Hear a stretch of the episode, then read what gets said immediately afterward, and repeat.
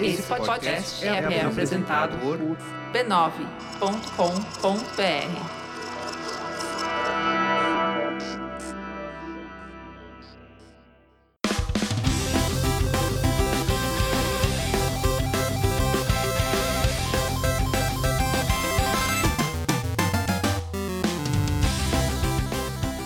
Ao vivo, Poco Pixel número 87, eu sou o Adriano Brandão, do lado tá o Danilo Silvestre, tudo bom? Tudo bom, beleza? Maravilha! Qual que é o tema de hoje, Danilo? O tema de hoje é aquele da Capcom. Ah, é aquele tema da Capcom, claro! A Capcom é um dos maiores estúdios de desenvolvimento de jogos de todos os tempos. A gente vai falar sobre ele hoje. Um estúdio japonês que deu alguns dos melhores jogos de todos os tempos pra gente. Eu, eu preciso confessar que a Capcom, acho que por um bastante tempo da, da minha infância e adolescência, que eu curtia muito Nintendinho, Super Nintendo, a Capcom pra mim era meio que sinônimo de jogo de qualidade. E era mesmo. E a Capcom soltava franquias novas o tempo inteiro, a torta e à direita. Sempre tinha um jogo novo da Capcom bizarro, de um, de um- e bons. de um tema novo que era sempre fodão. E a Capcom pagou um preço por isso, né? Sim, e, e que eu me lembro que quando eu, principalmente na época do Super Nintendo, eu colocava um jogo e fazia aquele barulhinho da Capcom. Era certeza que era Nossa, eu maravilha. ficava feliz porque eu sabia que o jogo ia ser legal. Mas o Nem sempre, mas Em geral isso era. funcionava muito bem. É que o preço era, você gostava muito do jogo, eles nunca mais iam fazer outro desses. é a empresa da desilusão. É, olha, toma esse jogo legal. Olha que legal, Nunca não tem mais, mais. vai ter um outro desses. Não, joga bem esse porque não vai ter mais. Antes de falar da Capcom, a gente tem que falar sobre o que mesmo? Sobre outra coisa que você precisa aproveitar enquanto você não tem, que é gonorreia.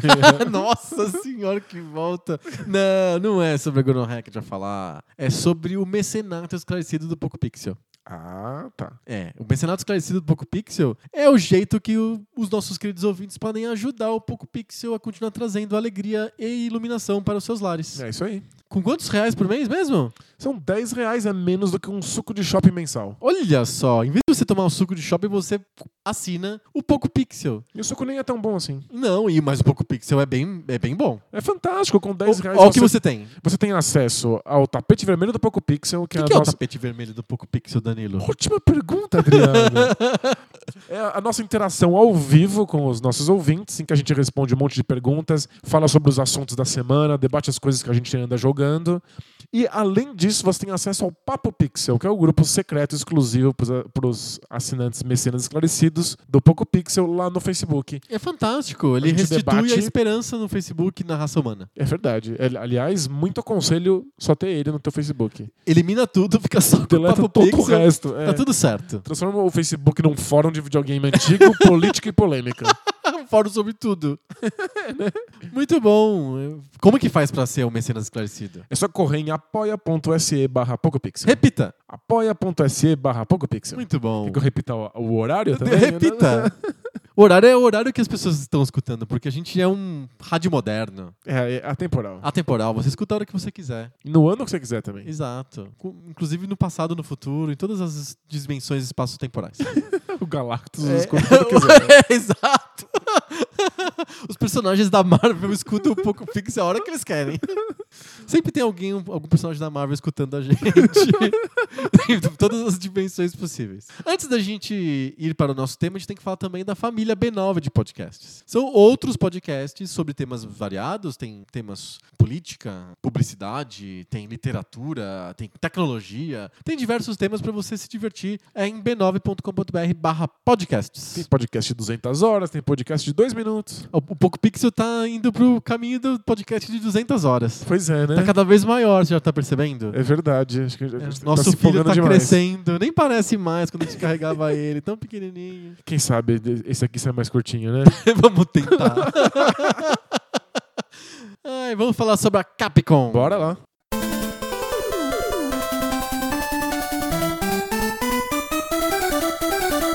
Você sabe que a Capcom tem o seu nome graças àquele personagem famoso da Capcom, que é Capitão Comando. Não, é mentira, totalmente mentira isso. Nossa, que bom. Não, não tem nada a ver com isso. Eu já tava no momento. Não é possível, eu nunca percebi isso antes. O, Capitão, o nome Capitão Comando, que é o nome daquele arcade, Capitão Comando, ele é retroplanejamento. Eles fizeram o nome de ser Capitão Comando de propósito. Porque já chamavam Capcom. Porque já se chamava há muito tempo, chamava Capcom. Ufa. Capcom é uma empresa de 79. O, Cap- o Capitão Comando é da década de 90. E chama Capcom por outro, outro motivo. Chama, Capcom vem de Capsule Computers. São computadores em, Em formato cápsula. de cápsula? Não é tipo Nespresso, assim, é... Seria ótimo, você pega os jogos, bota numa cápsula, aperta e joga o jogo. Ótimo, é com, com água quente. e nunca mais, né? já podia jogar fora o cartucho. É, não é isso. É, que eles achavam que um computador é uma coisa aberta, você consegue fazer o que você quiser, instalar os programas que você quiser, mexer. Que no fundo é isso mesmo, né? Um computador é uma, uma plataforma que você tá disponível pra mexer as coisas e fazer as coisas É, acontecer. ela é tua e você f- faz o jeito que quiser. Exato, eu comprei é meu, eu faço o que eu quiser com ele. É, Mas os consoles não são assim. E, e- mas na época ele, ele foi criado em 79 para arcades, e arcades não são assim. Eles são computadores encapsulados, são computadores tra- totalmente fechados. Você não tem acesso a nada daquele computador, você simplesmente põe uma ficha e joga. E por isso que eles chamavam os arcades deles de computadores em cápsulas, por isso que é Capcom, Capsule Computers. Bonitinho, é tipo um alienígena falando sobre arcades. O que Exato. são arcades? Ah, são tipo, Ou os japoneses, computadores em cápsulas. alienígenas, japoneses. A cultura é tão diferente, né? Exato, e eles chamaram a empresa deles de Capsule Computers, por isso que vem Capcom. Não é legal? Legal, então eles eles são uma empresa tradicionalmente de arcades. Então, aquela origem que todo mundo acha que. Tem muita gente que fala Capitão Comando, Capcom. Olha aí que vem o nome Capcom, é do Capitão Comando. Não, ao contrário. Primeiro mito destruído. Acho que é o único também que a gente vai destruir hoje. Hoje não, é o tem o programa segundo Mythbuster. mito, que é a Capcom se importa com você. Esse mito está destruído. Me- Vai, solte sua mágoa toda sobre a Capcom. Cadê o próximo Power Stone? Gente. Cadê Isso o... faz o quê? 16 anos que eles estão devendo. Pois Power é, Stone. cadê o próximo Mega Man? O Mega Man é muito frustrante. Por que, que vocês abandonam franquias? Por que, que vocês fazem franquias maravilhosas, lindas, A Capcom ainda cheirosas? existe? Existe, É? sim. Qual que foi o último grande lançamento da Capcom? Power Stone 2. Resident Evil? E qual o último Resident Evil que eles lançaram? Os sete? É, deve ser uma porra assim. Oito? Um número entre 5 e 10. Um número, ba- um número bastante elevado. Eles deixam todo mundo na mão, é isso que você tá querendo dizer. Exato, eu não me conformo que eles consigam criar tantas propriedades intelectuais interessantes E boas. e boas, e simplesmente não existe mais nada disso. Pensa aí, eh, eles têm Ghost and Goblins. que é, foi a maior picaretagem da história dos arcades. Sim, mas eu, Era um jogo que roubava tua ficha na cara dura. mas entrou no imaginário, criou um personagem De icônico. E, e aí, não faz mais nada com isso. Esse, no- nos, nos anos 90, que eu acho que foi o, au- o auge da Capcom, eles faziam um monte de jogo pra um monte de console usando essas propriedades intelectuais. Teve o Super Ghost and Go- Ghost, ou Ghost and Goblin, sei lá, não sei qual, depende do país. É, que eles lançaram- é, é porque tem dois jogos, né? Tem o Ghost and Goblins e Ghosts and Ghosts, né? Isso. E eles lançaram o Super, que eu não sei se é do Super do Ghost and Goblins ou Super do Ghosts and Ghosts. Eu acho que é Super Ghost and Goblins. Eu acho. É. Qualquer Bom, coisa é. a gente coloca na groselha. Boa. Mas eles, nos anos 90, eles reabil- reabilitavam as franquias antigas deles e colocavam no- nos consoles novos. Porém, nem todas. Por exemplo, Comando, que é um jogo que eu adorava da Capcom de arcade, nunca mais. Teve uma vez e zero, nunca mais apareceu Comando. É, Gunsmoke, por exemplo, que é um jogo que eu adorava no arcade. Maravilhoso. E no Nintendinho, maravilhoso. Não teve Gunsmoke 2, pelo menos que eu me lembre. É, Cyberbots era um dos meus jogos favoritos de Super Nintendo. E simplesmente uma vez só e acabou. É, só tem um. Eles são, ou eles são muito exigentes, vai que eles têm uma autocrítica muito elevada. Esse jogo não é bom, vamos fazer outro, porque senão não tá bom.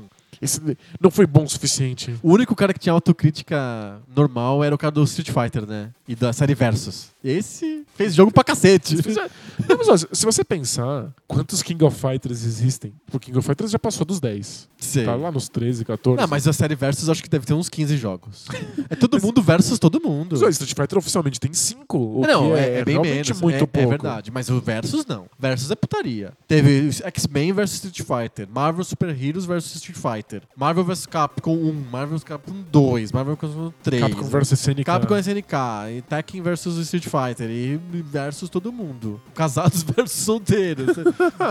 Sem- com camisa e versus sem camisa. A série Versus é gigante. Era, foi o único departamento da Capcom que não tinha medo de lançar jogo. É verdade. Mas t- eles abandonaram tantas outras coisas. Mega Man na época do Nintendinho também. Mega Man 1, 2, Tinha- 3, tinha um 4, monte. 5, 6. Isso, né? Depois você simplesmente finge que o personagem não existe mais. Não, eles lançaram o 7. Isso, E de- acabou. depois que Sumiram. todo mundo ficou completamente louco, enchendo o saco. Meu Deus, cadê lancem, o cadê? Mega Man? Aí eles lançam lá um 8, rapidinho. Cadê o Final Fight? Cadê Beautiful Joe, que foi uma série tão legal, Sim. tão importante no GameCube? Não, pega os arcades do, do- da Capcom, que é um, aliás a Capcom, é- é- o nome dela vem de arcades e a origem dela e boa parte da trajetória da Capcom é de arcades. Então, por exemplo, um monte de, de- de séries legais que começaram no arcade e nunca mais tiveram sequência nenhuma. O próprio Capitão Comando, The Punisher, que é um jogo tão bacana de de, de beat'em up, Depois disso é um jogo muito legal, né? muito legal. E não tem sequência. Eles lançam. O,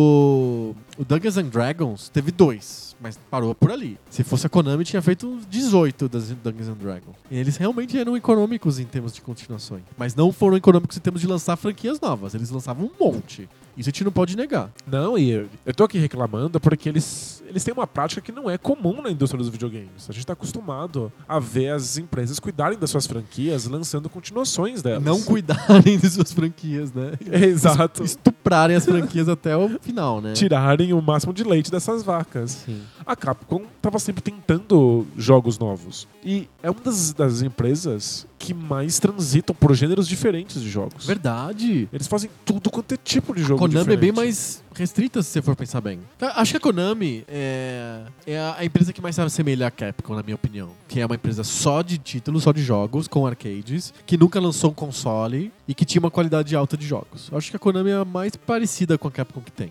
E a Konami lançava menos variedade do que a Capcom. A Capcom tinha jogos muito diferentes. Muito, muito mesmo. E, de certa maneira, eles eram reconhecíveis. Em parte por causa da qualidade, mas em parte porque eles tinham um, um primor visual próprio, não tinham? É, a Capcom tinha uns jogos com uma direção de arte e gráficos bem, bem legais, bem interessantes mesmo. Eu me lembro que no começo, no- nos arcades, lá no começo dos anos 80, já era legal de ver os jogos da Capcom, porque eles eram mais bonitos. Pensa, o 1942, que é um jogo de aviõezinhos de guerra, uma espécie de sh- shoot'em up, com, gue- na guerra da Segunda Guerra Mundial. Pô, é bonito, tem os aviõezinhos, os aviõezinhos são pintadinhos, todos camuflados, bacaninhas. Bem legal. O Ghost and Goblins mesmo tinha um apuro visual de fazer os fantasminhas e de fazer o cara ficar sem roupa, ficar de cueca. É verdade. É legal, é, é- é, é um detalhe leg- bacana. Comando, que é um outro jogo de guerra que você vê o soldado de cima. Legal, a música sempre boa dos jogos da Capcom. Tem uma produção intele- intele- interessante, inteligente. É uma produtora que realmente tinha uma qualidade e um, cu- um cuidado com os jogos muito grande. Sim, e dava aquela, aquele quentinho na barriga quando aparecia a Capcom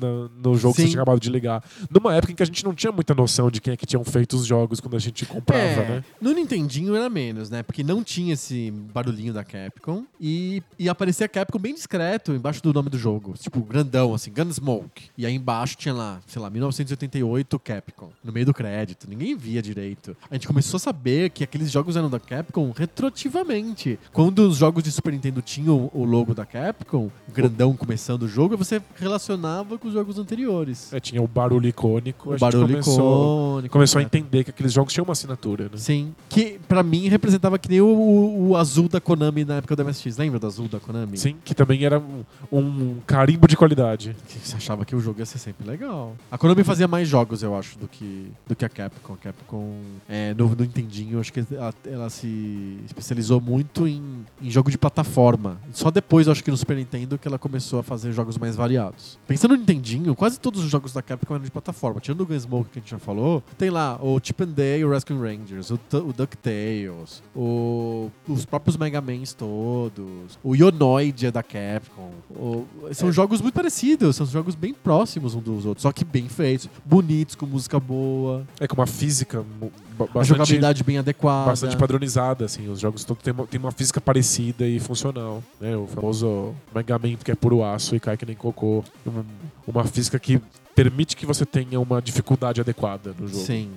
Mas depois do, do Nintendinho, a Capcom cospe jogos de gêneros mais diversos possíveis. Sim. Tem de tudo. Tem beat'em up, jogo de navinha e eventualmente até RPG. Quais são os, os, os beaten ups? É o Final Fight, tem, tem o próprio Capitão Comando, tem o Cadillacs and Dinosaurs. Tem aquele beat'em up muito legal que é medieval, Hum. em que, com cavaleiros do, do Rei Arthur, da Capcom. Ah, sei, sei, sei qual que é. Eu não me lembro o nome agora. A gente coloca na, No, nos nos links do famosos post. Ah. links do post. Os famosos links do post a gente coloca lá o, jo- o jogo medieval da, da Capcom. É, Knights of the Round, ou coisa desse tipo. Sim, algo do tipo. É, eu acho que é isso mesmo, do Rei Arthur. Tinha os jogos do Dungeons and Dragons, é, mas nos consoles eu acho que só foi o Final Fight, que acho que foi o maior sucesso de beat'em up da Capcom, foi o Final Fight mesmo. Sem dúvida. E eu acho que é um dos piores jogos de beat'em up deles. Eu acho que os- quase todos esses que a gente citou São eram melhores que o Final melhores do Fight. que o Final Fight. É, sem dúvida. Mas em termos de sucesso, estão duas franquias que fizeram a Capcom ser a Capcom. Mega Man e Street Fighter. Principalmente o Street Fighter 2. É, o Street Fighter 2 é tão importante que ele- a gente pode chamar de franquia Street Fighter 2.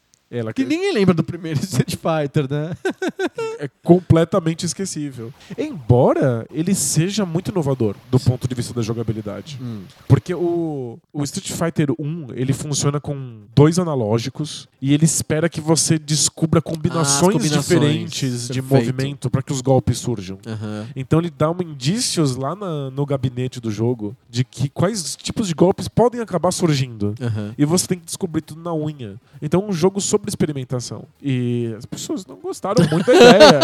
Ficou aqui. Eu quero dar um soco, não ficar decifrando o enigma. É, eu fico aqui chacoalhando o controle pra ver o que acontece. Enquanto a, a graça do Street Fighter. E tinha o negócio da- da- da- de apertar os botões e ter o poder, né? De, Tipo, mais forte, mais fraco, de acordo com, com quanto que você aperta o botão. Isso, né? Os, os botões, eles eram. Sensíveis Eles eram a- sensíveis a, a, a quão a forte pressão. você apertava. né? um, um soco forte, você tem que dar uma porrada no botão. E é um Se soco quebra fraquinho, o arcade. Você tem que apertar bem de mansinho, mas é, é bastante interessante. Só que não funciona. É, é inte- É, o não- conceito é muito bom. o conceito experimental, mas a, a Capcom tá aberta a esse tipo de coisa, né? Eles estão realmente tentando. É, o Street Fighter é tão legal porque ele lembra xadrez. Os movimentos são bastante encaixados entre os personagens. Aham. Então todo golpe de alguém tem um contra-ataque adequado do Sim. outro personagem. E a graça tá em você fazer esses golpes saírem no momento certo. A graça não tá em. É o timing, né? É o timing, não é se o golpe vai sair ou não. Aham. Não é eu descobrir se existe um golpe que vai sair se eu faço isso. É você saber qual é o golpe e você garantir que ele sai no momento certo. Dá pra ganhar o- no, no Street Fighter 2 ou nos que vier- vieram depois só com os golpes normais, sem as combinações, sem combo, sem fazer Hadouken, Shoryuken, por exemplo? Então, tá contra um oponente que não saiba jogar o jogo. Ah, tá. É, al- alguém que realmente sabe o que tá fazendo. Em Street Fighter 2, inclusive, explicita coisas que um jogador leigo não sabe que estão ali. Hum. Se você colocar hoje no YouTube e você ver os, os Os caras jogando. Os caras são profissionais do Street Fighter 2, original de arcade ou do Super Ainda tem Nintendo. profissional disso? Sim, eles criam combos. Eles fazem combos num jogo que, pra onde você olha, não tem combo nenhum. Porque Mortal Kombat é um jogo baseado em combos. Sim, é um depois do outro. Pá, É um pá, depois pim, do pá. outro, e aí ele vai dando, inclusive vai te contando os hits. Isso. O Street Fighter 2 não conta hit nenhum, não usa a palavra combo em lugar Não é pra nenhum, você isso. não sabe o que tá lá. Os caras dão um jeito. Eles descobrem, né? Eles descobrem maneiras de fazer esses combos funcionarem. E esses combos misturam golpes convencionais com golpes especiais. Uhum. Então, o jogo não é sobre ver se o golpe sai. Era pra gente quando a gente gastava duas fichas. Será que eu consigo dar um Hadouken? Nossa, Ê, eu, eu demorava saiu. muito pra dar Hadouken. Eu sou, ainda até hoje eu sou muito ruim de dar Hadouken. Eu não consigo dar aquela porra daquela meia-lua. Tem dois tipos de pessoas, né? Os que sabem dar Hadouken e os que não sabem dar Hadouken. É, isso é verdade. Isso é uma verdade. É verdade É incontestável. incontestável. Matemática, essa é verdade. Hum. Mas hoje, qualquer campeonato de Street Fighter que você vê, não tem pessoas que não acertam o golpe. Eles... Não, eles, obviamente, eles são profissionais, É, meu. o, o- o que acontece é você leu errado e deu o golpe no momento que ele não seria o melhor golpe possível. Ah, tá. Então, É mais estratégico, É, então. É, mas isso que isso- você tá falando. Isso já tá previsto no, no- no arcade do Street Fighter 2, quando você chega no gabinete e já tem as sequências desenhadinhas de todos os golpes de todos os personagens. Que não é pra ser mistério nenhum. Não, você precisa Não é que nem comprar a o revista Ação Fatality. Games. É. Não é Fatality. Que, tipo, Um passa pro outro no papelzinho. Olha, aqui, ó. Ó, a lista de Fatality. Olha, mais um Fatality, mais um Fatality, me dá mais um Fatality. Ô, ô, ô, amigo, você quer um Né? Fatality? É, aqui é o Fatality tá novinho, esse Fatality. Fresquinho esse Fatality. Não, não é Fighter dois, isso, não. tráfico de fatality, né? Street Fighter 2 não tem segredo. Ele te diz quais são os golpes que estão disponíveis no jogo. E Como ele, é que você ele pode é fazer. equilibrado, você que é o, o nosso Game Master aí, você que entende da- do Agon perfeito, ideal. O, o Street Fighter 2, ele é super equilibrado? Eu posso até conhecer o conceito de Agon. Agora, conhecer Street Fighter a fundo pra saber do equilíbrio, eu sei tudo por ouvir dizer. Eu Ah. confio nos caras que, que Com- jogam. É. E co- eu confio em você, confiando nos caras. É, Street Fighter 2 não é equilibrado. Não? Não. Hum. Tem personagens que são melhores do que os outros. Ah, tá. E. Não dá pra fechar, ganhar campeonato mundial com o, campe- com o jogador pior, com o lutador pior. É, não, você não, você não ganha campeonato mundial de Street Fighter 2 usando o Balrog ou o Vega. Que são ruins. É, não- não- tipo, não rola. Mas isso foi mudado nas outras edições. Quando já sai o, o Special Edition, que inclusive já tem os, os pixels bonitões, já- o jogo já lembra muito mais um desenho animado, Aham. o jogo já é bem mais equilibrado. E Street Fighter 2 talvez seja tão importante tipo, na, na- na história, porque ele mostra pras as empresas de hardware que ter a Capcom no seu barco é a melhor coisa que você pode fazer. Pros os, os caras que lançam consoles. É, o, o Street Fighter 2 é o jogo que vendeu, Vendeu o Super Nintendo. sem dúvida. Então você não podia não ter a Capcom com você. Então as, as empresas começaram. As, Uhum. a- E, é e, inclusive internamente, o Street Fighter 2 foi o, o- a mola propulsora do desenvolvimento do CPS 2, da placa nova de arcade da, da Capcom. Porque eles estavam usando a CPS 1 desde os anos 80. Até o, até o Street Fighter 1 era, era a CPS 1 ainda, com o go- o- a mesa do Ghost and Goblin, sabe? Tipo. E aí com o Street Fighter 2 eles fizeram uma placa nova que foi até quase o final. A CPS 3 tem o Street Fighter 3 e mais um jogo, assim, quase não foi usada. A CPS 2 tem milhões de jogos, tudo pra mesma placa, pra mesma, tipo, o- o- padronizou-se os arcades pra, pra Capcom a partir do Street Fighter 2. Fantástico, gerou um milhão de jogos. Nossa, todos usando o mesmo hardware.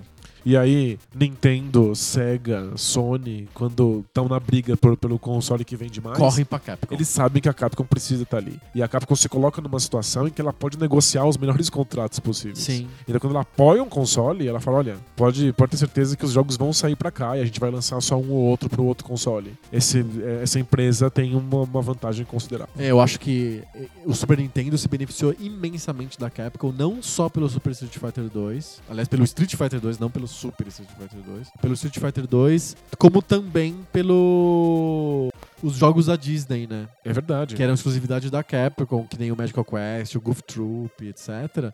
Que foram. A, a Capcom tinha bastante jogo legal nesse sentido, chamativo pro Super Nintendo e não tinha pra, pro Mega Drive. É, E o Street Fighter saiu pra Mega Drive, mas saiu Não, muito, muito muito, depois. tempo depois. E os outros jogos de Super Nintendo da Capcom não saíam. Então é- era ah, evidente que a Capcom negociava caso a caso. Sim. Mas a prioridade sempre era da Nintendo. E isso fez muita diferença. Fez. Assim como fez muita diferença no Dreamcast também, né? É, o, a- o apoio incondicional da Capcom ao Dreamcast foi o que manteve o Dreamcast vivo. É emocionante, eu diria, esse apoio da Capcom ao Dreamcast. E é inexplicável. Por quê, né? É, a, a Capcom via alguma coisa no Dreamcast. Eles achavam que o Dreamcast era o lar pra todos os jogos de arcade que eles não sabiam como colocar nos consoles. E a SEGA deu apoio total, colocou vários desenvolvedores do próprio time da SEGA pra ajudar nas conversões, Pra ajudar que os jogos se- fossem portados para o Dreamcast.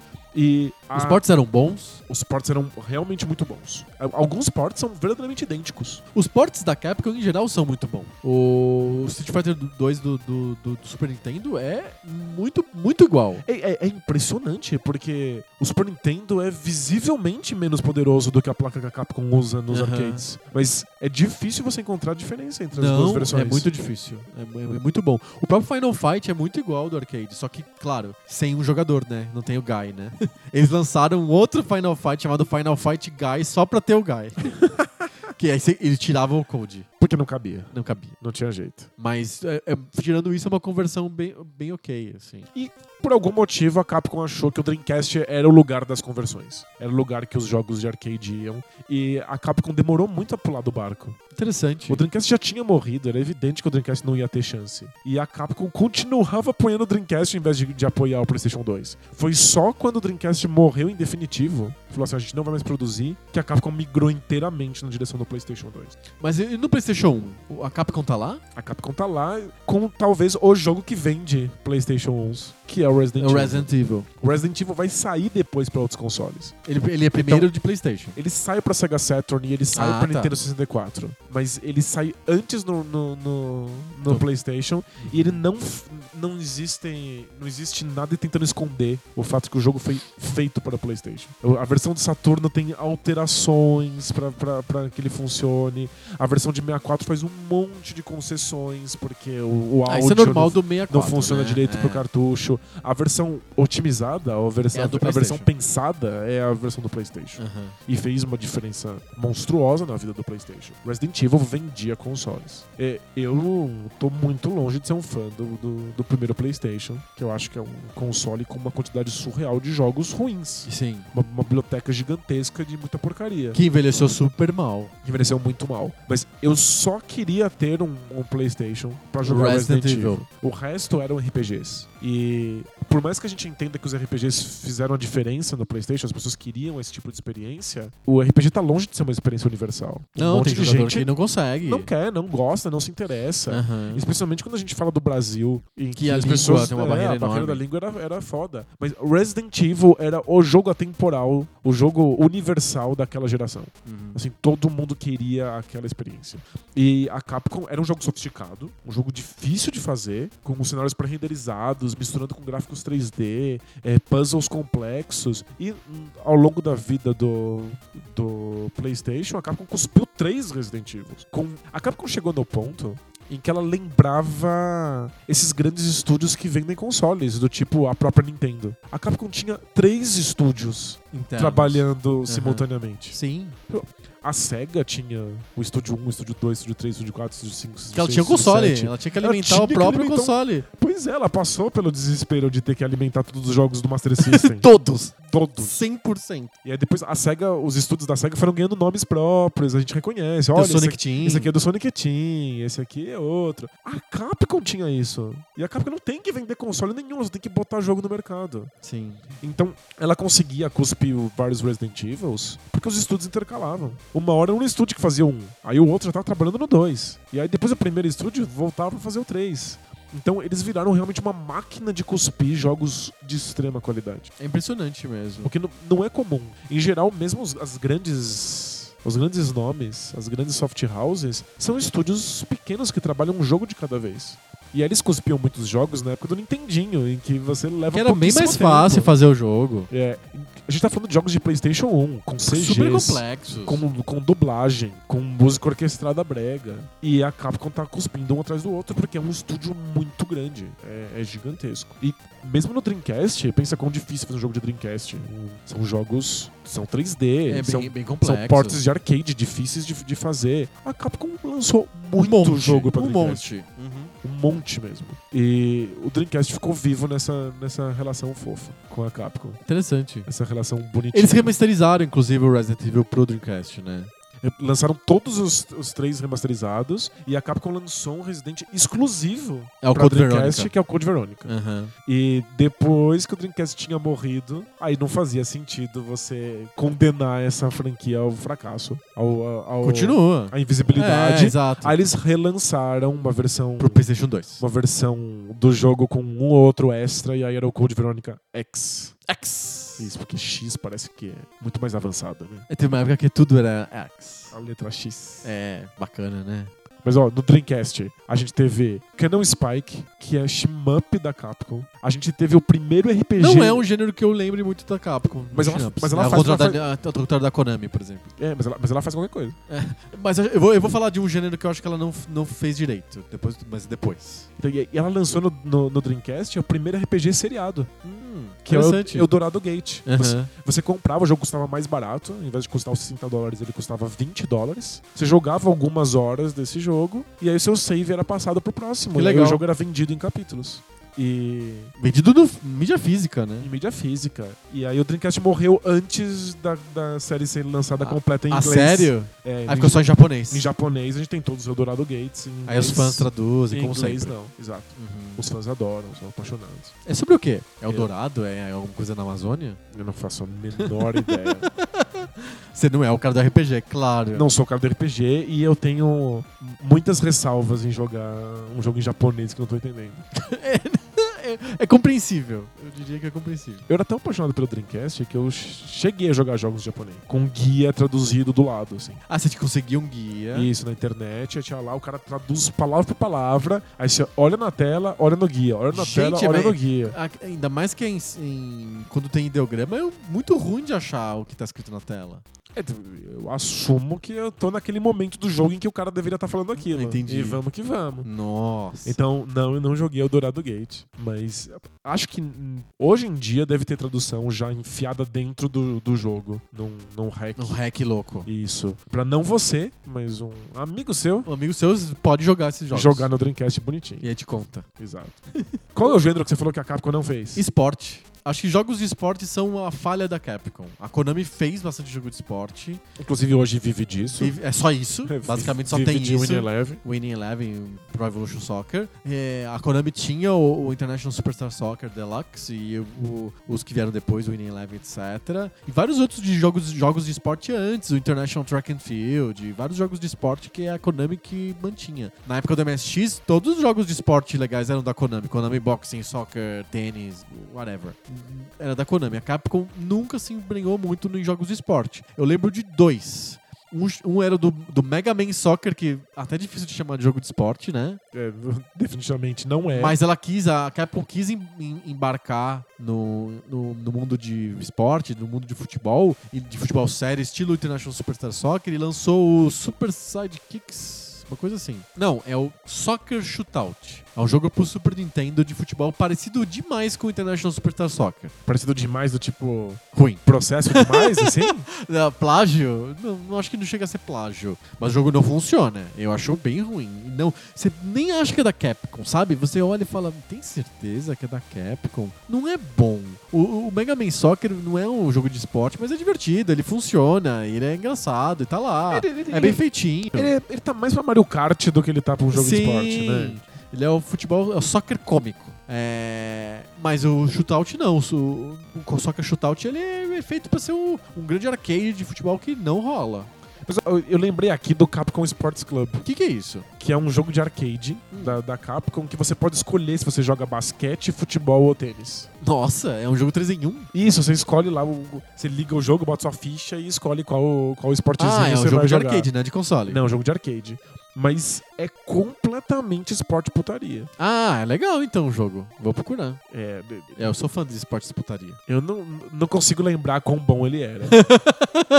não colocarei a mão no fogo. Pô, eu adoro jogo de futebol, de fu- futebol putaria, tipo aqueles de arcade, sabe? Eu acho legal. É que- Não esse da Cap. É que é da Capcom, então a gente, a gente quer confiar. Mas, de fato, eles sempre tiveram dificuldades em fazer um- jogos de esporte. É, que- não é a praia deles, né? Eles nunca tentaram fazer uma simulação. Que... Acho que por dois motivos. Eu acho que um é porque a, a- a não era do jeito deles. O dois é que, no fundo, a- os japoneses não têm muito gosto por jogos de esporte, né? É um, é um, uma- eles faziam concessões pro gosto americano quando eles faziam jogos de esporte. A, a Nintendo fez um monte de jogos de esporte pro Nintendinho porque ele tava preocupada em lançar o videogame nos Estados Unidos. Quando você pega o line-up do Nintendinho, tem um monte de jogo. Tem o soccer, tem o ice hockey, tem... É, precisa ter. Precisa ter. Quando o Dreamcast é lançado nos Estados Unidos, tem que ter um Ah, eles jogo da falam- fa- eles NBA, um fazem jogo de hockey. beisebol. é. Eu acho que os japoneses têm menos vontade de ter os jogos esportivos. Por isso que eu acho que a Capcom nunca se preocupou muito. Mas, ó, mas sabe o que a Capcom faz, que é a cara do Japão? Hum. No Dreamcast, a Capcom lançou um jogo de tênis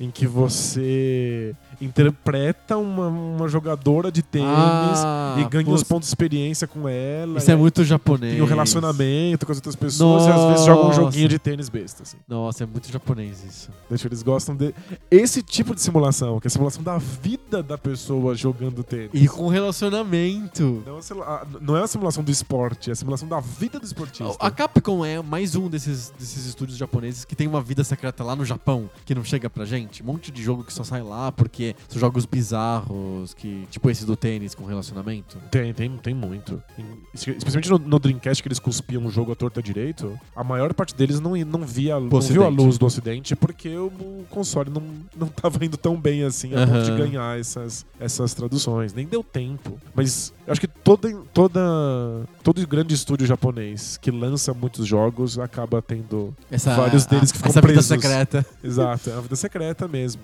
Sei. E é uma vida secreta que foi sendo deixada pra trás, né? Hoje em dia tá bem globalizado tudo, né? Esse- é, é difícil você encontrar Aham. jogos que sejam exclusividade de algum mercado, né? Acho que tem os jogos mobile, né? Os jogos de celular lá no Japão, acho que são coisas muito específicas deles. É, cara, isso sem dúvida. Eles têm lá as coisas deles, muito, muito curiosas e tal, e não chega aqui, a gente nem sabe que existe. Eles não jogam, sei lá, que é Clash Royale, eles jogam os, os- os lances deles lá. O, o jogo do gatinho, né? Ah, aquele jogo do gatinho veio pro ocidente. É o Nekotsume.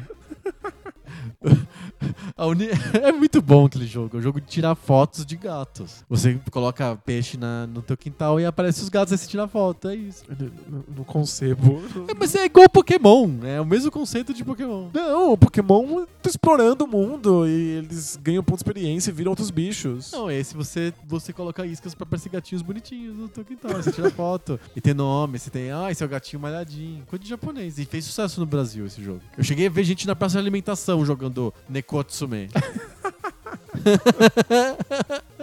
Mas tem razão, em geral esses jogos de celular não chegam aqui. Sim, exatamente. Mas voltemos à Capcom, a gente tá nos jogos de celular. A Meu Capcom com certeza tem muitos jogos de celular no puta. Ah, Japão que Ah, não com- aparecem. Que não por aparecem aqui, com, com toda certeza. É, E o Mega Man? A gente fez um programa só sobre o Mega Man, lembra? aqui. Sim. Mega Man, será que foi o Mega- a franquia mais importante da Capcom ou o Street Fighter a, a franquia mais importante da Capcom? Acho que o simples fato da gente fazer essa pergunta em voz alta mostra o poder da Capcom, né? Sim. Como ela, ela teve essa. é, Eu não tô falando de versos e não tô falando de Power Stone. Power Stone foi um cometa que teve um ponto específico, né? Foi um- Apareceu, brilhou muito e foi embora. foi- Mas. Foi, um sucesso bizarro, Bizarro. nos arcades do Japão e, bom. Muito, muito. Tá, tá lá ignorado. Exato. Não, tipo, Mega Man e Street Fighter eles realmente continuaram fazendo, eles ainda cospem cópias do o- volta e meia. Embora o, o Mega Man tenha sido abandonado de, de, de certa maneira, né? Tipo, embora o Mega Man seja um personagem que ainda existe, Como a Capcom- personagem, como né? personagem, a Capcom ainda cultiva Tem um monte de isso. coisa, né? Não sei se ainda tem, mas assim, anime, mangá, revista, Não, sempre- bonequinho, sempre tem. merchandising de todo tipo. E a nova geração foi reapresentada ao Mega Man com os jogos do Game Boy Advance, que é um, é um outro Mega Man. É um, um Mega Man EXE, que é, são jogos de tática, que você tem que andar em- por turno. Outros jogos, mas o personagem Com o mesmo levemente personagem. parecido. Uhum. Assim como o Mega Man X é parecido com o Mega Man original. Aham. E aí isso gerou desenho animado e mangá. Então o Mega Man ainda existe no, no- no imaginário. É que a gente espera mais jogos como aqueles que a gente jogou do Mega Man. Sim. E o- quando eles lançam isso, eles lançaram dois até agora, né? O 9 e o 10. O 9 e o 10. Funciona. É, um- X, o 10 é X. É que fofo. É. Mas São jogos que ainda funcionam. A Capcom ainda sabe fazer esse tipo de, de level design. Ainda sabe fazer o- um, um grau de desafio que me deixa completamente louco, mas eu sinto que eu vou conseguir passar. É, é meio insano o 9 e o 10, de, em termos de dificuldade. É muito difícil. É é- muito difícil. Porque é, é assumidamente old school, né? Aham. É, é voltar pra um, pra, um, pra um tempo em que o, É o Mega pensar Man 1 que levava a, a- gente à a lo- à à loucura. é. Pensar que a Capcom fez um jogo tipo Ghost and Goblins, que era feito pra te des- de derreter suas fichas. Feito pra ser vergonhosamente Muito difícil. Filho né? da puta mente difícil. É, Ghost and Goblins, como custa grana na moedinha, ali é só safadeza. É mesmo. muita safadeza. Ali não é desafio, ali é só safadeza. Mas aí eles fizeram jogos muito difíceis do Mega Man e o, e o 9 e o 10, que são jogos recentes, mas totalmente retrô, são difíceis pra caramba. São. Mas a Capcom lança muito menos Mega Man do que deveria e abandonou a franquia RPG do, do, do Mega Man, que fez muito sucesso, virou clássico cult. É, o- é aqueles jogos que o Mega Man vai na loja de CDs? Isso. Nossa. E- e sério que as pessoas gostavam? Muito, muito mesmo. Nossa. É, Mega Man acertou, e é difícil explicar porquê, mas acertou na criação do mundo. As pessoas são encantadas pelo mundo em De que o Mega robôs. Man habita. Aham. Aquele- as pessoas querem saber qual é o contexto daque- daqueles, Entendeu? aqueles É, inimigos. de onde vem o- a tartaruga dentro de um capacete? Ele- De onde vem aquele sorriso voador que te ataca, sabe? Sei. No, no- no Mega Man 1, você tá Aham. existindo, vê aquele sorriso assim. É, que horrível aquilo. um pesadelo. As pessoas querem saber disso, querem saber sobre a ligação entre o Mega Man, Dr. Willy e o, Nossa. e Dr. Light. E isso definitivamente ajudou o Mega Man a ser uma franquia reconhecível. Aham. Os desenhos, os quadrinhos, s- eles são Essa necessários. alma de, ou de, de- de perso- personagem de anime mesmo que o Mega Man tem, né? É, e botar isso no RPG é um atestado de como o, o mundo é vasto e prolífero e como as pessoas gostam dele. E eh, são esses fenômenos que a gente não tem como explicar. É, o Super Mario vira RPG e vira quadrinho e vira desenho japonês e a gente acha o máximo, porque aquele mundo que não faz nenhum sentido, de alguma maneira, é cativante. Aham. E se faz isso com o mundo do Sonic, é ridículo. A gente Não, fala, não meu, para funciona." de fazer isso, que coisa Tipo, É, idiota. E como é que você explica, né? Sim. Mas a Capcom sempre criou esses mundos fascinantes. Esses mundos que, por mais bobos e ingênuos que eles, que eles pareçam, eles parecem tão coesos e legais de habitar. É por causa que é, é- acho que o que dá pra resumir a Capcom é padrão de qualidade, produção boa. Pode ser que a ideia do original do jogo nem seja grande coisa.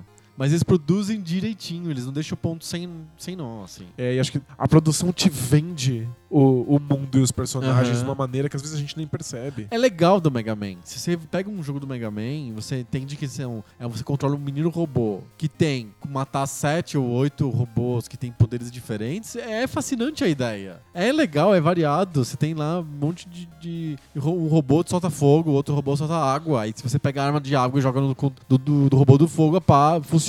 Ele mata, mata o outro robô. É, é- parece que tem um- uma coisa que encaixa bem, que é uma ideia tão simples e que funciona super bem. Sim. E não, não, não fica só no Mega Man. Se a gente pensar no Resident Evil, é a ideia mais simples do mundo. Pra não dizer que a ideia é chupinhada do Dono in the Dark. Mas você tem lá o seu herói preso numa única mansão e ele tem que resolver os puzzles dessa única mansão. O, com a pior dublagem já feita na, na- na- na história do videogame. O j- esse jogo funciona só porque ele é extremamente bem feito nos outros detalhes. Na ação mesmo, né? É da- na arquitetura da mansão, em co- como é que esses puzzles são interligados, em como é que ele esconde de você o- o- os mistérios, em- o- no- nos pequenos detalhes gráficos, nos comentários que os personagens fazem quando analisam as coisas. É, você vê que o jogo é feito com, com esmero. É um jogo com muito cuidado. Uhum. E vários elementos do Resident Evil 1 envelhecem mal.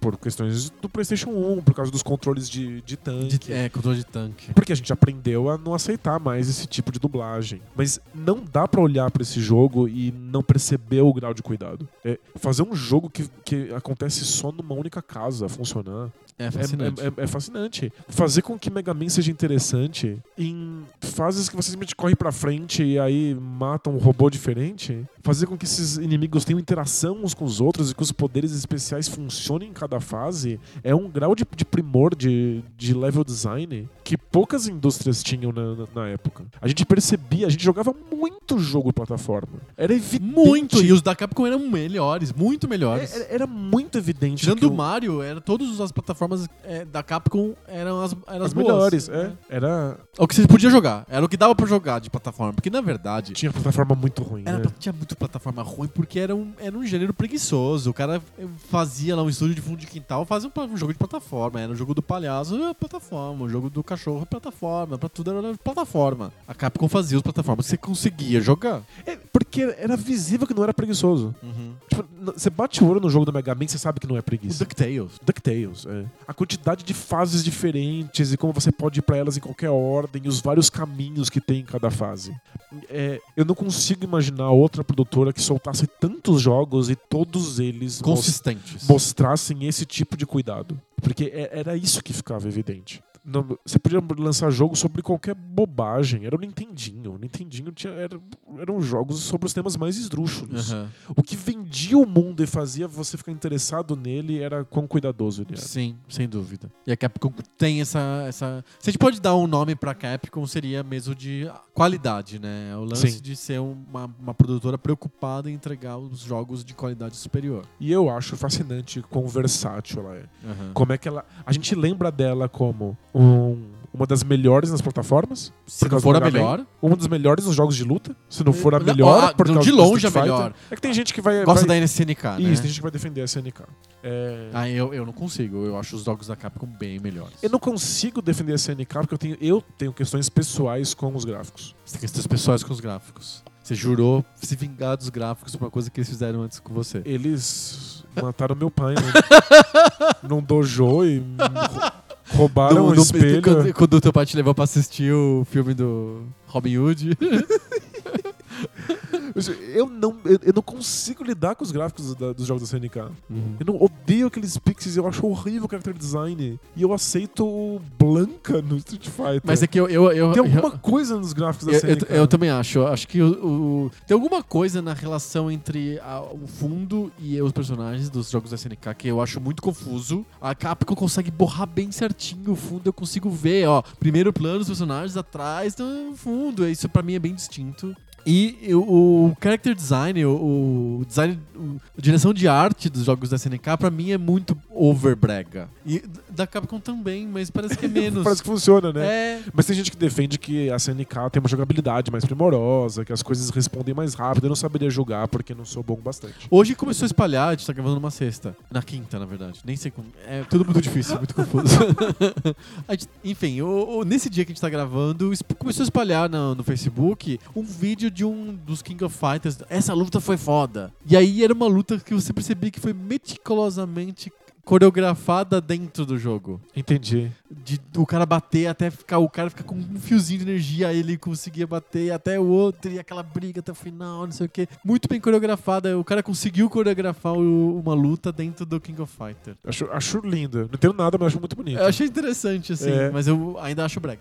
Eu, eu, eu- eu ainda prefiro o Street Fighter, Muito, É, mas muito. eu entendo quem defende. Ah, eu já falei que o meu jogo de luta favorito de todos os tempos, o One to One, é o Marvel vs Capcom. É verdade. Eu acho muito, muito, muito, muito bom. É, o, o meu não é nem da SNK, nem da Capcom. Eu sou louco por Virtua Fighter. Ah, Virtua Fighter, mas é que é, você tá num nicho muito específico. É, mas, mas, Virtua enfim. Fighter é outra, outra categoria. Mas, ó, não, não Nem precisa dá pra colocar junto com o Street Fighter ou com o King of ser- É, Fighters. outro- é- é- é outro tipo de É outro jogo. tipo de jogo. Fato. Dá pra chamar de esporte. Eu quase colocaria o Virtua Fighter na categoria esporte. Quase, acho que depende do Virtua Fighter, talvez. Mas desse clássico, desse clássico de, de, de one to one, igual o Street Fighter, eu- o meu favorito é o, é o Marvel vs Capcom.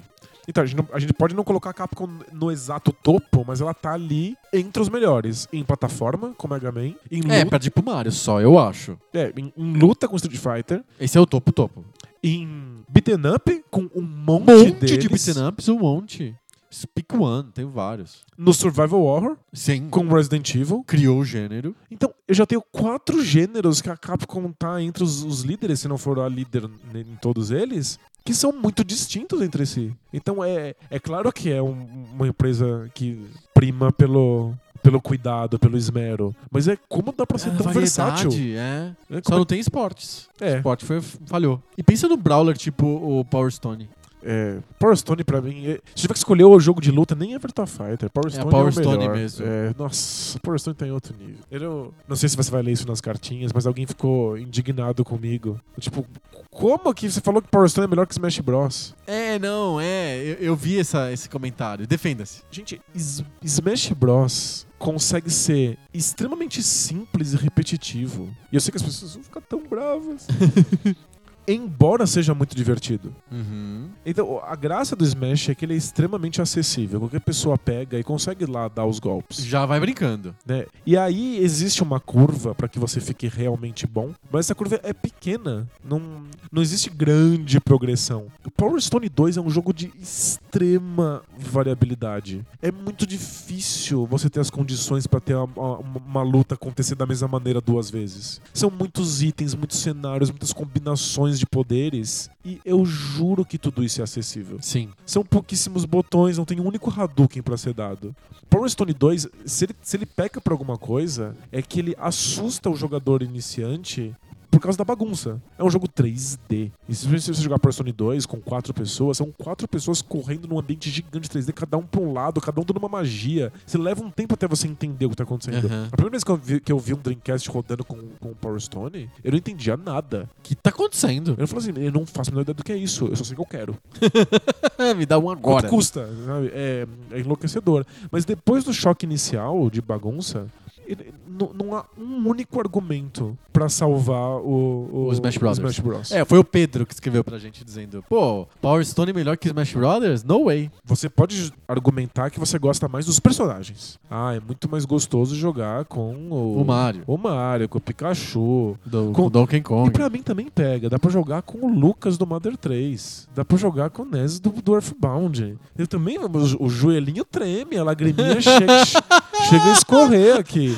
Eu entendo. Agora, em termos de jogabilidade, o Power Stone tá anos luz de qualquer coisa que o Smash faz. Simplesmente você pensar que o Power Stone 2 é contemporâneo do Smash Bros do 64. E aí quando você sai do GameCube, ele ainda é inferior ao do Dreamcast. Do Dreamcast. Então, nossa, Capcom, parabéns. Parabéns pra capa. Que franquia espetacular. Como é que você ousa abandonar uma coisa dessas? Então fica o parabéns pra Capcom por tudo que ela fez pra gente. E fica o, pô, Capcom, por que, que você não coloca mais Mega Man, não coloca mais Power Stone pra gente brincar? Ela fica só no Street Fighter. Lançou o 5 aí, foi o quê? Ano retrasado? Sim. E no Resident Evil. É. E engraçado, o Resident Evil novo é totalmente fora de qualquer coisa que eles já fizeram com, com Survival Horror. É o primeiro Resident Evil em primeira pessoa.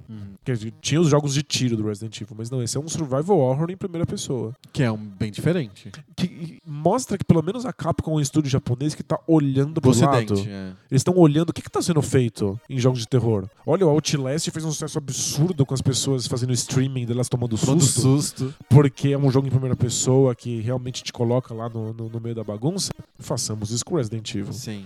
Tantos estúdios japoneses caíram no ostracismo, vários inclusive fecharam, e a, a Konami Virou o jogo do. tá virtualmente fechada. É, não, virou só o, o PES. e Pachinko. Porque eles são incapazes de olhar o que, que os outros estúdios estão fazendo. A Capcom sempre foi inovadora, sempre tentou de tudo e agora olha pro Ocidente e tenta de tudo. Tenta o que o Ocidente tá fazendo. Então eu- pode nem ser tão bom assim esse novo Resident Evil. Não, não poderia julgar, eu só li, Li sobre. li sobre. Não, não é uma franquia que eu pule de cabeça, tá, tá embaixo na minha lista de prioridades, mas eventualmente eu vou jogar. Mas eu bato palma pelo fato de que ela tá tentando, de que ela realmente foi atrás do que eles sabem que o- as pessoas estão interessadas. É que Soube se atualizar. só- sabe se atualizar. Perfeito. Abandona a franquia, mas pelo menos continua experimentando coisas. A gente, com uma mão a gente afaga e com a outra a gente apedreja. Esse, aí- esse é o pouco pixel.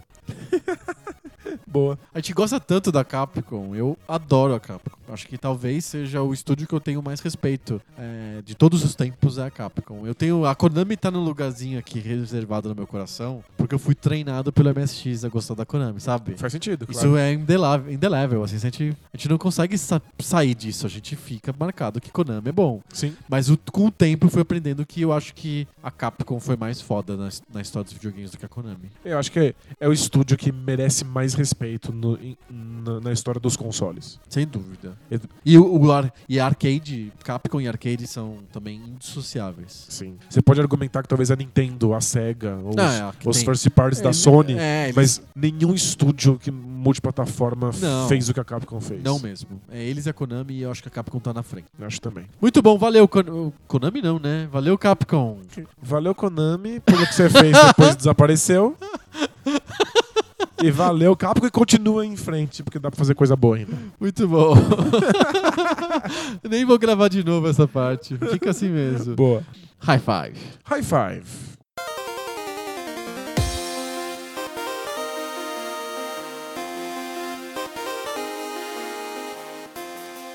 High five. High five. High Five. High Five é a sessão do podcast que a gente para de homenagear estúdios de criação de jogos antigos e novos e a gente faz listas. A gente começa a homenagear itens que são queridos pra gente ou que não são queridos, mas que são estranhos, curiosos, engraçados, da história dos videogames. Toda semana é um tema diferente. Essa semana, qual que é o tema do High Five? O tema dessa semana são os melhores jogos de esporte. Esporte. Então não tem a Capcom, porque, né? É, não, Não tem não a Capcom. tem a Capcom. Se se bem que eu coloquei na minha lista um Jogo da simu- Capcom? É um, um simulador de vida de tenista. Ah, Tô brin- não, tô brincando. Ah, bom, não é.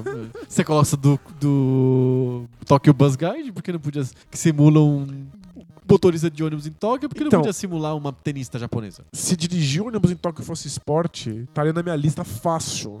Em Primeiro lugar. Mas, mas não é. Aliás, sobre o High Five, a gente recebeu uma cartinha do José Eduardo Cagliari. Ele acha que a gente, quando a gente faz o High Five, a gente devia fazer o High Five mesmo, pra sair com o som de High Five.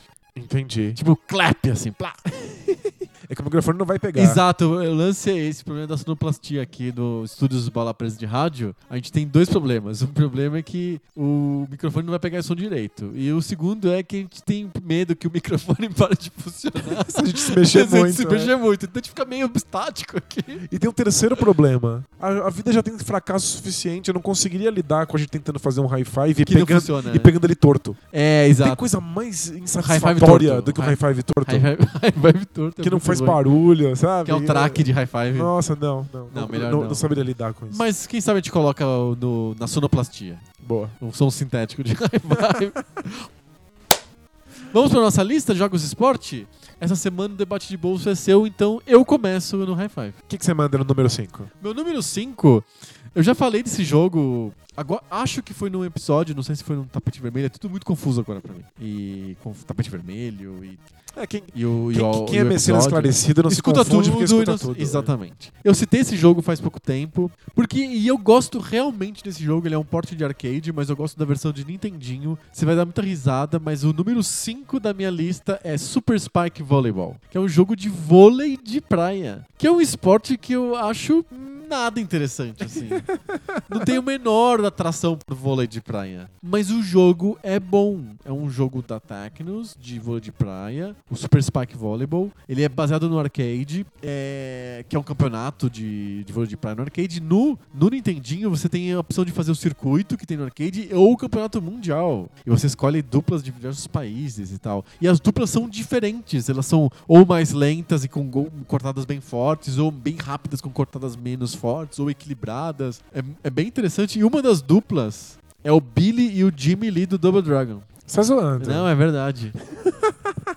Não, pa- não aparece Lee, aparece Bimmy. Bimmy não, aparece Jimmy e Billy, mas não, não, não- Você percebe que é óbvio que é da. que são os do Double Dragon, porque o jogo é da Tecnos, é a mesma empresa. Faz sentido, pelo menos eles estão chupinhando. É, não, é, imagina, já pensou o, o- a Konami pega o pessoal do Double Dragon e coloca no jogo. tipo, meu, mas eu, eu acho o jogo muito legal. Porque o ritmo do vôlei de praia é divertido se você for pensar pro videogame. Você faz a recepção, você faz a, a levantada pro teu parceiro numa posição específica, você consegue controlar isso bem no jogo, a jogabilidade funciona, e a cortada que você pode dar carregando e ela faz bem forte ou mais fraco. É legal o jogo. É que tem um problema que não é um problema do jogo, é um problema de vôlei de praia. Você não gosta de vôlei de praia, você fica com antipatia, é isso. um Não, sim, mas por um motivo es- específico. Os pontos acontecem muito rápido. É cortou ponto, cortou ponto, cortou ponto, e aí t- o- você passa mais tempo vendo os caras se movimentar pra sacar a bola do que jogando. É, isso acontece realmente. Tem um sistema de vantagens pra isso. É, o jogo é mais antigo, então tem um sistema de Ou vantagens. seja, não acaba nunca. É infinito. É, é, é uma quantidade infinita de saques. E Você vê, você vê muito saque. Não, é você vê realmente muito um- saque. é um jogo sobre saque. Mas é tão legal e é, é tão bem feito que quando você chega no fim, você sente que você está jogando um jogo de fases, de um jogo de com- como se fosse, sei lá, o Street Fighter 2. Porque você pega a dupla e você passa pra próxima dupla que é mais difícil. E é lá do Japão. E a dupla não sei da onde. E aí você. va- Ela tem uma característica X e você muda o seu jeito de jogar. E quando você tá chegando nos Legal. últimos pontos, ele muda a música pra ficar uma música de tensão, assim, porque o jogo tá terminando, é match point. É legal, funciona. Gente, eu é um- não, eu não lembro desse grau de sofisticação. Era Não- legal. o E é jogo. do Nintendinho. É jogo do Nintendinho. e Muito bom. Você consegue carregar a cortada. Recomendo. o número- Meu número 5 é Super Spike Volleyball. Boa. E o seu número 5? O meu número 5 é o representante de futebol da lista. Olha, você tem um jogo de futebol na tua lista. Eu tenho um jogo de futebol na minha lista. E é com dor no coração que eu digo que não é Konami Soccer. Ah. Eu joguei muito Konami Soccer, ele foi extremamente importante na minha infância, mas o jogo que merece estar aqui é o jogo que definiu os jogos de futebol modernos. É o jogo que definiu a experiência do FIFA e do Pro Evolution Soccer, que é o FIFA 98. Muito bom, ele é o meu número 2 da minha lista. FIFA 98. Então a gente tá fazendo com spoiler, é isso? É com spoiler. A gente recebeu, inclusive, cartinhas no, no, no Twitter falando que não ligam pro spoiler do, do High Five. É Então, o seu número 2, então. É o meu número 2. FIFA 98 é um jogo muito bom. É muito bom. É muito bom. E é, é o primeiro jogo de futebol que verdadeiramente parece futebol. Porque até ali a gente ti- tinha tido o FIFA 96, que era isométrico, que parecia um pebolim. Era o Pebolim. 97, que era o Robocop, correndo embaixo d'água. d'água. Exato. E aí, finalmente, em 98, os jogadores parecem quem eles deveriam parecer. Sim. A habilidade de lembrar futebol, tem o ritmo do Você futebol. consegue montar os times e fazer camisetas personalizadas, você consegue fazer milhões de coisas. É, é o FIFA fazendo aquilo que o, que o In Eleven já estava fazendo há um tempo. Sim. Que é dar as ferramentas para que as pessoas possam mudar o jogo da maneira que elas O querem. FIFA 98 foi uma das experiências mais felizes que eu tive com videogame na minha vida. Do tipo, eu comprei o jogo na loja, coloquei e adorei muito. E, e Eu não tinha como não adorar. Sim. E era infinito. E ainda tinha o Road to World Cup, em que você podia que foi lançado um jogar. ano depois. Você podia jogar com, com as equipes que estavam indo pra Copa do Mundo Sim. e fazer a classificatória e jogar os grupos de, É de, muito de verdade. E se levantava a taça se você fosse campeão. Era um grau de, de tentativa de simular o evento real. Era com os- muito legal. Com os estádios E tinha os reais, clubes brasileiros as já. propagandas reais. As camisas eram iguais com a Nike, a Adidas, sei lá, os fornecedores. O FIFA 98 é, pra mim, o- é o, realmente o definidor do jogo de esporte moderno. Exato. Pra mim, é o FIFA 98.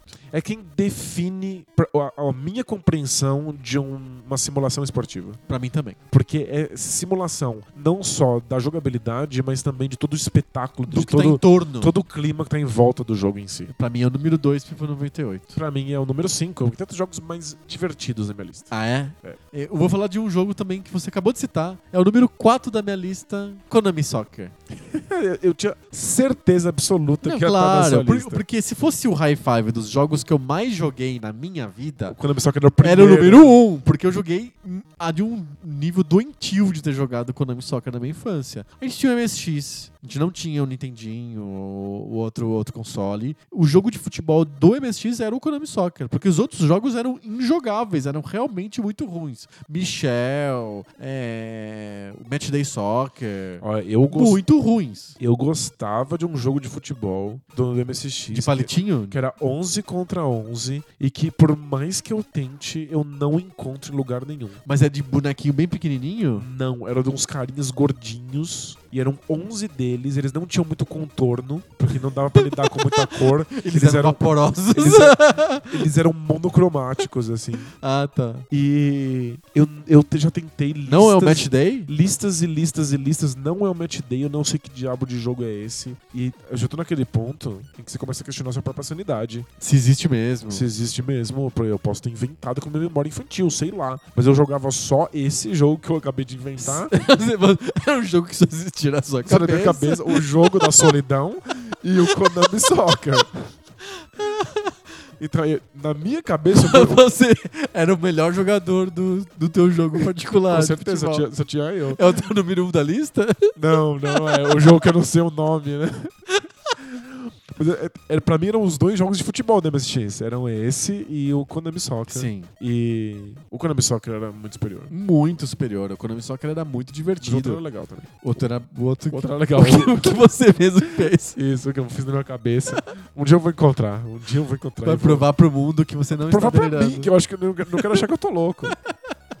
Konami Soccer é um baita jogo, eu já comentei bastante sobre o Konami Soccer aqui na, na- no Poco Pixel. É um jogo extremamente divertido, eu consigo jogar com prazer hoje. Não muito tempo, mas eu consigo. Funciona, é um jogo muito antigo, de 86.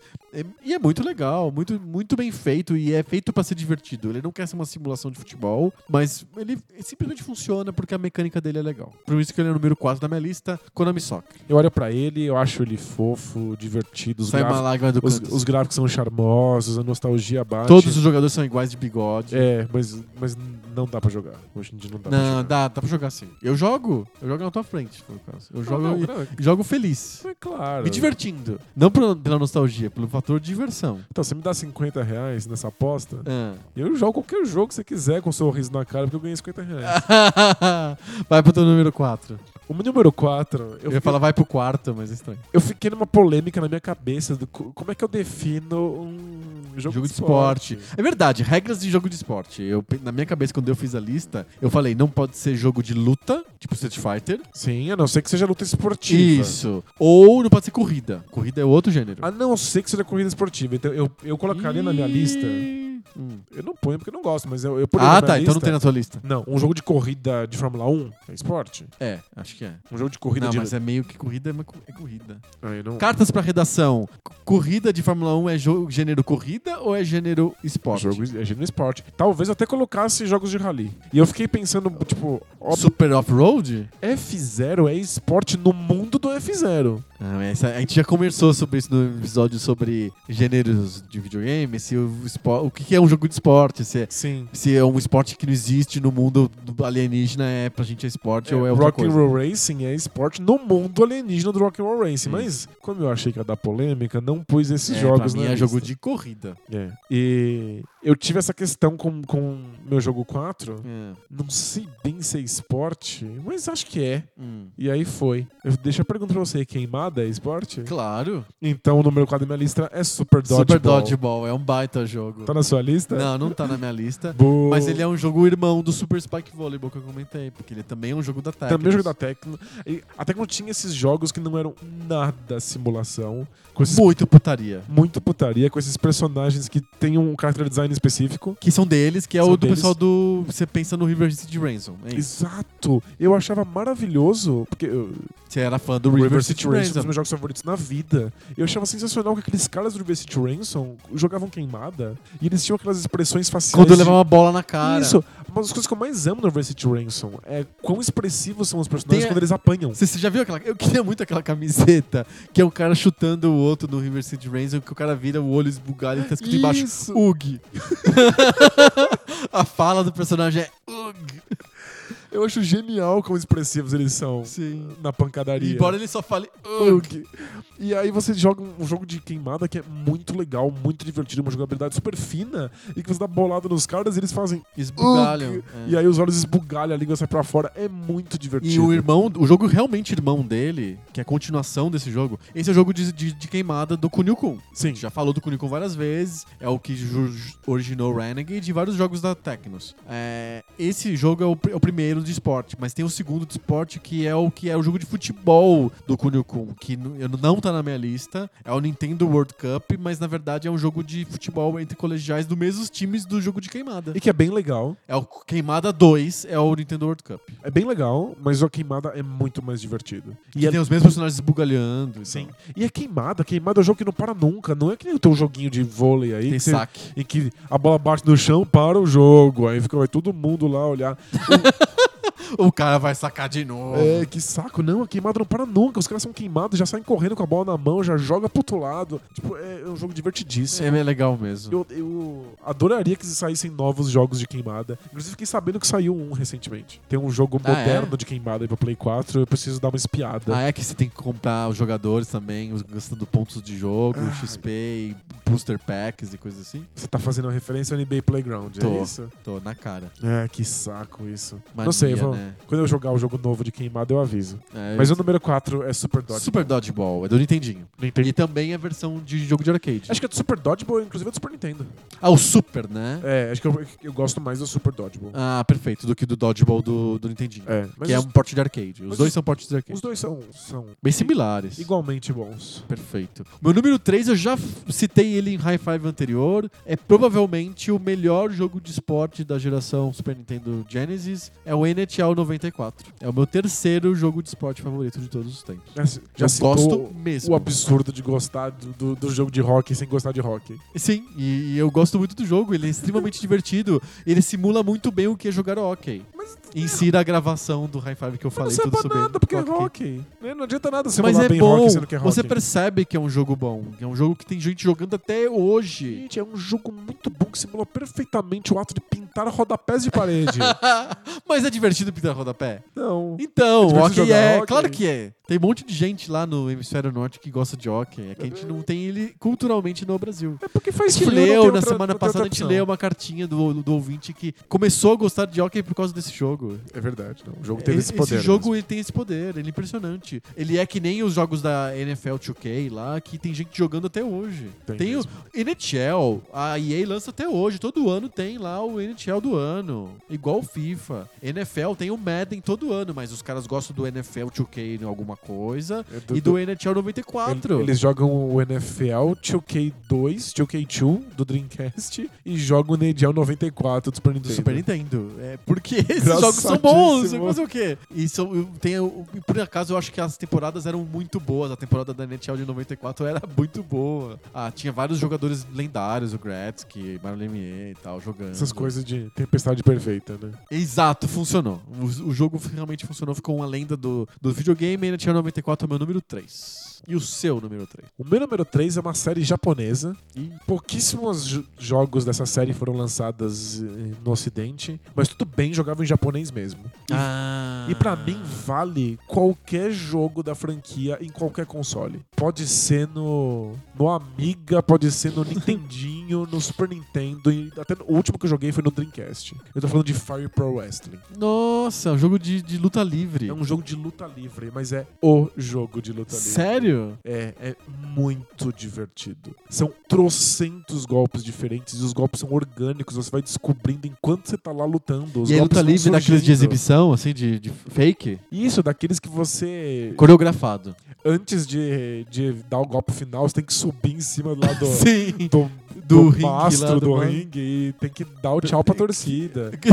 Que tem cadeirada. Tem, Sabe ca- tem cadeirada, tem garrafada, tem, dá pra bater com lâmpada de fluorescente na que tem cabeça aquele dos golpe que você carinhas. corre nas cordas e volta e dá uma voadora. É essa luta livre, ela é tipo telecat. sabe? Esse que pa- é Raw, né? WWE Raw. O né? Anti-Tree Kid, o Ted Boy Marino. Ted Boy Marino, meu Deus do céu. É nesse nível, mas Fire Pro Wrestling é uma série que leva isso. É, Que no, no Nintendinho tinha vários jogos de wrestling que era o WrestleMania, lembra? Sim, sim. O, o Fire Pro Wrestling leva isso a sério, nunca esquecendo que é uma piada. Hum, Então, tipo, é completamente risível e ridículo. Os golpes são do outro De planeta. outro né? planeta, não faz nenhum sentido. Você pega a cadeira, dá cadeirada, é tudo muito engraçado. Então, n- não é um jogo pra ser simulação, como existe hoje em O dia. do UFC, né? Que é um jogo super sério, É, mas- sisudo. Ainda sai jogo de luta livre, tipo WWE aí. Achando que é sério, achando né? que é sério. Esse não é, é piada, mas é piada com cada personagem tendo 50 golpes diferentes. Você Aham. pode no Nintendinho, você pode padronizar o seu personagem pra que ele tenha o golpe que você quer, a comemoração que você quer, a cara que você quer, a velocidade que você quer. A coisa mais É no- legal é o, o teu favorito é de Nintendinho?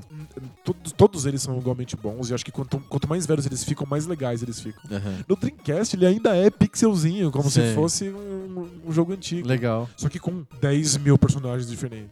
Mas é que, pensa que já no Nintendinho você pode criar um personagem do zero e aí depois ficar testando ele com os personagens que Isso é existem. bem legal. É animal. Fire Pro Wrestling é um dos melhores jogos de luta de todos os tempos. E se você achar que isso é um esporte, É, é, o conceito de esporte é alargado fortemente pela luta livre, mas é o meu número 3. muito bom. O meu número 2 eu já falei, que é o FIFA 98, que foi o seu número 5, né? Isso. E um jogo absolutamente fundamental pra história dos esportes nos videogames. Sem dúvida. E o seu número 2? O meu número 2 é um pódio compartilhado. Ah, Porque é uma família. ah, tá. É que eu queria muito dar o prêmio pro Jennifer Capriati tênis. Pois é, eu não coloquei na minha lista o Jennifer Capriati, mas eu fiquei meio sentido. Assim, fiquei- Saiu uma lagriminha, assim, porque eu não coloquei o Jennifer Capriati. Eu vou, vou- vou dizer que ela é o número 6 simbólico da minha lista, Boa. Jennifer Capriati. Jennifer Cap- Que é o melhor jogo de tênis do, da geração 16-bit, com certeza. Da geração 16 bits, sem dúvida nenhuma, é um jogo de Mega Drive e é Super sober- obscuro, ninguém conhece. e é soberano. Só que ele deu origem a um outro jogo de tênis, Que é o Virtual Tennis. que é o Virtua Tennis. E eu coloquei os dois na lista, porque o Virtua Tennis tá ali no Dreamcast, o Jennifer Carpenter tá ali no Mega Ah, Drive. entendi. Eles dão as mãozinhas e eles são o meu número 2 na lista. O,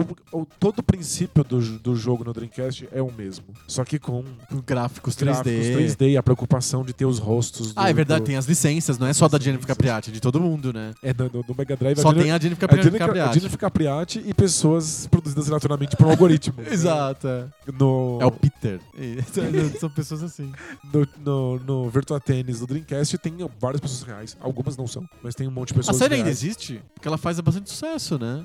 É, existir, ela existe, mas ela sai a cada eclipse lunar. Ah, tá. Entendi. Não era que nem o FIFA. Não, sai. Espera 4, 5 anos sai um jogo novo. Perfeito. Mas eu joguei demais Jennifer Capriati. E eu acho que eu talvez tenha jogado mais ainda Virtua Tennis. Era um jogo que. Eu tinha tanto jogo legal de Dreamcast. E você joga um pouquinho do jogo e fala assim: acho que eu vou jogar um pouquinho de Dito tênis. tênis agora. É. Depois eu volto pra esse. É que era bom demais É mesmo. extremamente viciante. Virtua Sempre- Tennis você é sente que muito você sempre bom. tá aprendendo. E não tem nada pra aprender, E o o- jogo é tão simples. Sim, o Jennifer Capriati, eu joguei milhares de horas desse jogo. É impressionante. E sempre no emulador, porque não tinha o, o Genesis. Pois é. E eu então, deixa eu encontrar esse jogo obscuro, né? E bizarro. Como a gente achou esse jogo? Eu não sei. hein? E ele é fantástico. Ele é extremamente divertido até hoje. Eu consigo jogar horas dele. Sério, sem brincadeira. Não, sem dúvida. É, F0, Jennifer Capriati são jogos que eu sempre jogo horas. São jogos de física impecável. Sim. Aliás, o, o, o, vir- o- o Jennifer Capriati é um puzzle de física. Você tem que, você tem que entender É. qual é a física do jogo é um- e aí você é uma sabe. dança de física. É. Você fica sacando o que o cara faz e tal. E aí você descobre como solucionar aqueles problemas. O problema é de que acordo com a o- física do ele- jogo. ele- se você ganha no, no- o, o- Você já ganhou no Jennifer Capriati o- todos os campeonatos? Sim, sim. Ele libera mais um nível. Que é extremamente difícil. Não dá pra ganhar, é impossível. Ou como é. É. um computador turbinado que ele, ele prevê o que você vai fazer, ele não- você não consegue ganhar. É, real- é feito pra. É impossível. É pra te frustrar mesmo. É impossível de ganhar. Sério. é- Ele defende todas as bolas, é absurdo. Mas eu, eu- eu me sentia bem só de, de ter chegado. Sim, de ter ganhado o Grand Slam, né? Mas é que outros jogos de tênis que a gente odiava eram sobre você apertar o botão certo na hora certa. Aham. O Jennifer Capriati não. É o xadrez. é. Porque se você bater de certo na hora certa, tanto faz. O ângulo e a física e o jeito que a bola veio Isso. vai fazer Eu com que essa devolução não seja o que de você assim, imaginava. Exato, quero fazer uma paralela ou uma cruzada. né? A devolução não é perfeita, o que simula muito mais um jogo de tênis de verdade. Aham. A devolução depende de um monte de fatores que você tem que levar em consideração pra fazer aquilo direito. É muito legal mesmo. É, É, o meu número 6 do High Five. Isso é o número um. O número 1 um, talvez seja o número 1 um compartilhado com você. Tô na expectativa. É. Talvez, não sei. Porque o meu número 1 um é, o, é o maior jogo de esporte pra mim de todos os tempos. E é também o maior jogo de esporte de putaria de todos os tempos, que é NBA Jam. NBA Jam é o número 1 um da minha lista de jogos de esporte. Eu não sei se é o mesmo no teu caso. Não é. Não é. Então eu continuo falando sobre NBA Jam. você esqueceu o NBA Jam ou você não gosta dele? Não, é, eu, eu já te explico. Tá bom. NBA Jam pra mim é fabuloso porque ele tem um monte de características. Ele tem os jogadores da NBA retratados de maneira extremamente caricatural, exagerada, mas estão lá. Tem o- a narração que eu acho extremamente engraçada do Boom Chacalaca. É muito bom mesmo. É, He's on Fire. É muito engraçado. Ficou extremamente icônico. Né? Ficou extremamente icônico. Ele cria uma ambientação divertida e o jogo funciona. Apesar dele ser muito putaria, é muito rápido, você consegue fazer ponto um- um depois do outro. Tem uma sequ- um um jeito de você jogar aquilo. Você consegue pegar o o jeito, o ritmo. Eu entendo que você não fica bom, você já nasce bom no NBA Jam. É, tem pouca coisa a ser aprendida. né?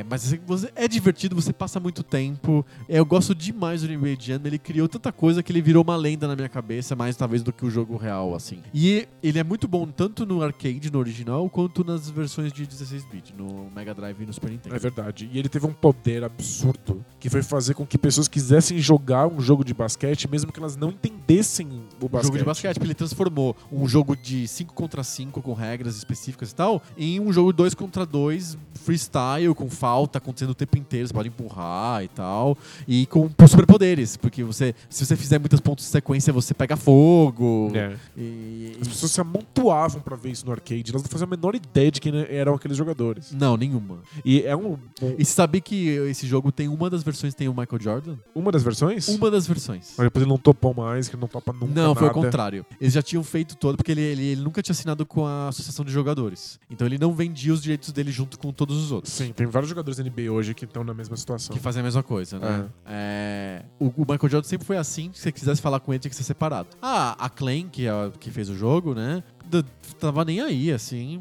Fez o jogo normal sem o Michael Jordan, como todo mundo tá acostumado há muitos anos, assim. A EA, todos esses, ju- esses Sim. estúdios nunca usaram o Michael Jordan. Pois no finalzinho do desenvolvimento, o- um, par- um amigo do Michael Jordan viu o jogo, coisa desse tipo, e convenceu o Michael Jordan a participar. Aí o Michael Jordan procurou a Clan e falou: quero participar. E assinou ele mesmo o contrato. Exato, assinou um contrato separado e apareceu em uma das versões, porque tem um monte de versões. Eu não sei exatamente qual versão do NBA Jam é a que tem o Michael Jordan. Tem trocentas mesmo. Exato.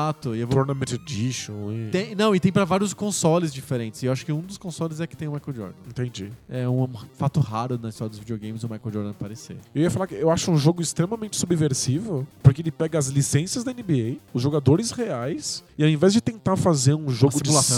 de simulação bem feito, nos moldes do que os outros esportes estavam fazendo, ele faz uma coisa assumidamente putaria com os caras cabeçudo.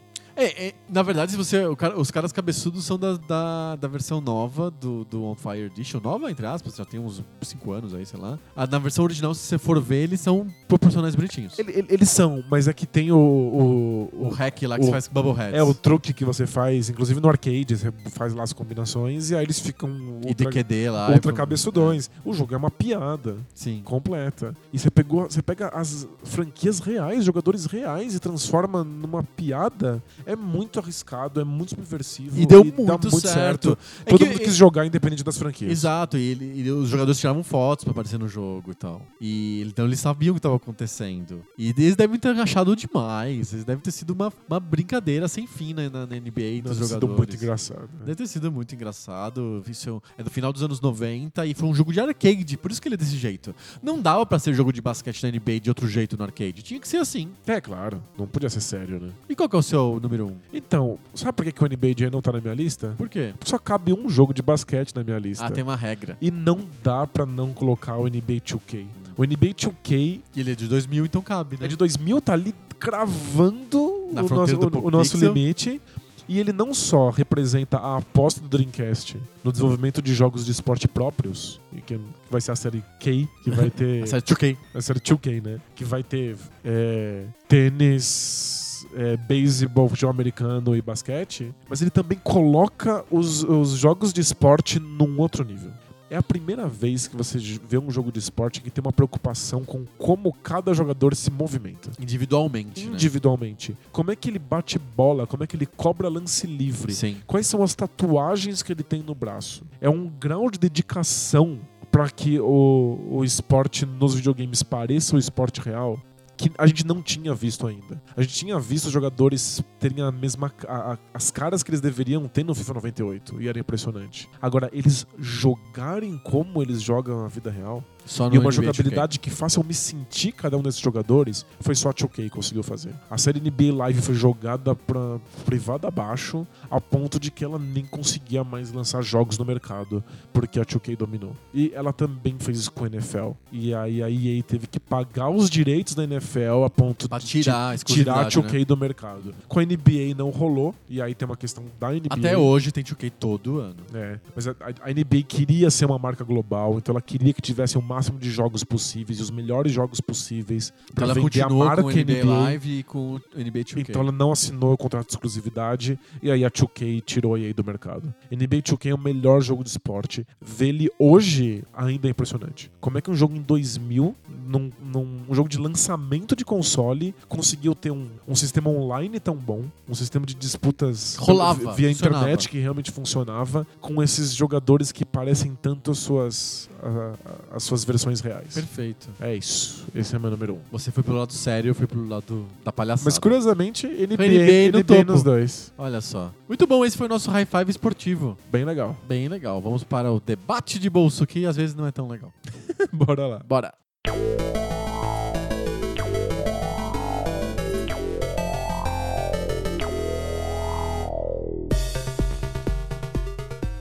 Debate de bolso, aquela sessão do nosso podcast que a gente para de falar de videogame e vai para assuntos aleatórios, não videogameísticos, que estão aí espalhados pelo mundo, pela vida, pra gente encarar de frente e entender que cacete que a gente tem que resolver quando a gente não tá jogando videogame. É, não é fácil, né? Não é fácil, não. Não, não é fácil. Só se passou assuntos cabeludos. A gente muda toda semana de assunto e toda semana a gente reveza quem traz o assunto, quem traz o tema pro debate. Essa semana é você, Danilo. Então, o tema que eu trago essa semana tá levemente relacionado com o tema da semana passada. Hum. É. Na semana passada a gente falou sobre Bolsonaro. Foi. E eu não vi muitos detalhes do caso. Talvez você até saiba melhor do que eu. Mas algum professor universitário conservador foi dar uma palestra numa universidade dos Estados Unidos. Perfeito. E aí ele foi vaiado e gritaram a ponto dele não conseguir se apresentar e Foi ter que o ir autor embora. daquele filme, daquele filme, o autor daquele livro da Curva do Sino. É, ele tem uma teoria dizendo que cu- a curva do sino, que certas pessoas conseguem passar o nível X e Y, e é uma teoria que é, tenta explicar cientificamente por que que negros, mulheres não conseguem ter tanta performance quanto homens brancos. Não é cultural, né? Tem uma Isso, questão biológica. Tem uma questão biológica, tem uma questão científica. Então ele escreveu esse livro já faz um um certo tempo. E ele era ostracizado na comunidade acadêmica americana, até que um dia uma universidade X chamou o cara pra dar uma palestra, coisa desse tipo. E aí Nos Estados Unidos, eu não sei como que é no Brasil, mas nos Estados Unidos é muito comum as universidades chamarem autores pra darem palestras pros alunos. Sim. Só É bem, é bem corriqueiro até, inclusive. E aí ele não conseguiu dar a palestra. Ele não teve o direito de dar seu discurso idiota. Sim. E isso me lembra um pouco. Chegou a ponto de um do reitor da universidade pedir demissão. Ele- eles acionaram o alarme de incêndio. Pro cara, pro Eles cara não, ele- conseguir. é, ele- eles na verdade eles desligaram o sistema de é, alimentação de energia do prédio da universidade, o que desligou o alarme de incêndio. E aí ficava il- era ilegal ficar tanta gente reunida ali dentro porque não tinha o sistema anti-incêndio funcionando. Isso, foi isso.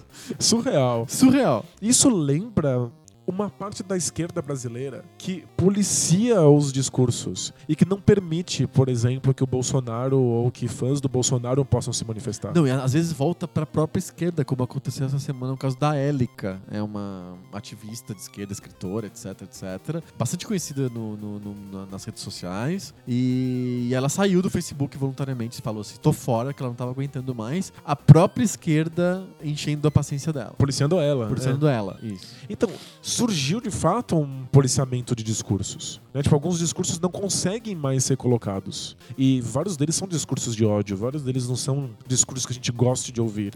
Mas eles não têm mais a permissão de serem expostos. Então, a gente deveria calar Bolsonaro, a gente deveria calar as pessoas que gostam dele, a gente deveria calar o cara que vem falar bobagem sobre por que, que existe desigualdade eh, por razões biológicas. Sim. É, a gente tem Ah, Poss- qual, qual que é o li- a liberdade de expressão é, que foi um- com uma conquista tão arduamente cons- con- conseguida nos anos Exato. 60, 70? Como que a gente faz se a gente tá voltando, se voltando automaticamente contra ela também? Pois é, a gente tem condição de conversar e dialogar com esses lados? Porque eh, se a gente cala esse- esses lados, a gente é aquilo que a gente mais teme ser. E a gente sempre corre o risco de que isso volte contra nós em algum momento. Sim. Se a gente é capaz de calar, é, a gente vai ser calado em algum momento. Sim. Eu, eu- a minha resposta vai ser meio assustadora, acho que, pra maioria das pessoas. Talvez pra você não. Eu acho que tem um certo ponto da. um certo ponto de, de cinismo e de hipocrisia imaginar um modelo de liberdade absoluta de expressão. Porque, no fundo, no fundo, a, a história humana, a, aven- vou usar um termo antigo, assim, a aventura humana na Terra, não é, uma, his- não é uma, uma história de conversa e conciliação e de pessoas se debatendo e chegando a um ponto comum e se abraçando ao pôr do sol e indo em, di- em direção a- ao infinito. é uma história de luta, na verdade. Então, a- a- a- o movimento pela liberdade de expressão nos anos 60 e 70, li- liberdade civis nos Estados Unidos, contra a ditadura no Brasil, etc., eram movimentos de luta que tinham uma posição específica e estavam lutando para serem ouvidos. No fundo, não era sobre a liberdade de todo mundo poder falar o que quiser. No fundo, era uma luta para se falar aquele assunto específico. O que está acontecendo agora é de volta outra luta. É a luta de certos, certas posições da sociedade por, por terem a hemo- hegemonia do pensamento das pessoas, Tá para estarem perto do, do, do cardápio intelectual do mundo. É uma luta, não é uma coisa que você concede, que você passa para você passa de bom grado, ou que você fala, não, vem cá, vamos conversar, porque o importante é a gente dialogar e ser amigo. Não, não, não é isso. No fundo, o que todo mundo mundo quer é, isso- é lutar pelo, pelo seu ponto de vista, lutar pela sua posição, lu- lutar pelo que você é, acredita que faz sentido pro mundo. Então, nem, nem dá pra dizer que liberdade de expressão é um, uma, uma. Como que eu posso dizer? É, é uma coisa natural, uma consequência óbvia da- do, de como a história caminha. Na verdade, é, um, é uma artificialidade, é uma coisa que a gente cria no mundo de laboratório. Em que, sim, a gente dá liberdade de expressão pra todos, a gente debate e chega em novos conceitos. Mas você acha mesmo que o cara da curva de sino tá afim de dialogar e debater? Na verdade, ele tá querendo enfiar as, as- as ideias dele goela abaixo. Então, ele- E assim como o outro lado também. Eu não tenho dúvida, ele, ele não tá ali pra conversa. Ele realmente não tá Não tá, debatendo não- com ninguém. Não tem diálogo possível ali. O ponto é, eu questiono um pouco a efetividade de que a gente cale Ok, ele. aí é assim. as... Parece uma escolha estratégica muito ruim, porque a ideia dele continua ali, as pessoas que concordam com essa ideia não foram convencidas a, a ch- ver os problemas dessa ideia, o cara nem pôde falar. Sim. Eu- Mas eu acho que quem é contra da- a ideia pode, de alguma maneira, refletir sobre essa, estra- essa estratégia que eles estão adotando. Então, os estudantes liberais americanos e as universidades, tem várias universidades com um- um- fortemente liberais nos Estados Unidos. é- Liberal do ponto de vista dos costumes. li- isso, liberal, como os americanos pensam que chamam de liberal. É, é de esquerda. É que, de- é É que difícil. no Brasil, liberal é outra coisa. Isso, é difícil, porque do ponto de vista da economia, um liberal é alguém de direita. Não, é mas porque ele- na- é mesmo nos Estados Unidos, o liberal ele é um cara mais estatizante do que um um conservador. Que esquisito. É, liberal pros Estados Unidos é de esquerda. Left, liberal é a mesma coisa. É que o. É de- right, conservative é, é, é a de mesma esquerda coisa. você tá partindo de um, de, de um, de um outro eixo central. É. Sem dúvida. Né? Mas. É, pra eles é isso. É, por- mas é- Lembrando que eles não têm, é, não, não, tem uma, numa- não tem uma posição socialista forte nos Estados Unidos. sim, mas, ah, mas aqui nem é sobre economia, né? Tipo, eles são, eles são liberais porque eles, estão- eles são liberais do ponto de vista dos costumes. Do- dos costumes. É, eles é, podem refletir sobre a tática deles. Será que a nossa tática é realmente efetiva para a nossa, a nossa posição e a po- e se sobressair a posição daquele cara na- nessa luta, que é constante a luta entre as ideias? E é, um- é uma luta de verdade, não é um debate pa- civilizado, é uma luta mesmo. Mas é que você ganha por WO, porque o cara nem conseguiu falar absolutamente nada, né? Tipo, não, não tem um combate. né? Essa, essa- essa luta não tá realmente vencida. Para as pessoas que estão assistindo, não rolou luta nenhuma. Mas é que. Ela não- Você não, sai. Quando a gente vê uma luta, a gente. Uma luta de boxe. Tá. Você sai da, da- da- Se você é plateia, você sai dizendo: caramba, esse cara é o melhor lutador. Se esse cara não entra porque ele foi envenenado no vestiário, você não fala assim: caramba, ele é, É o verdade. pior lutador, ele perdeu essa, hein? Ele tomou veneno no vestiário.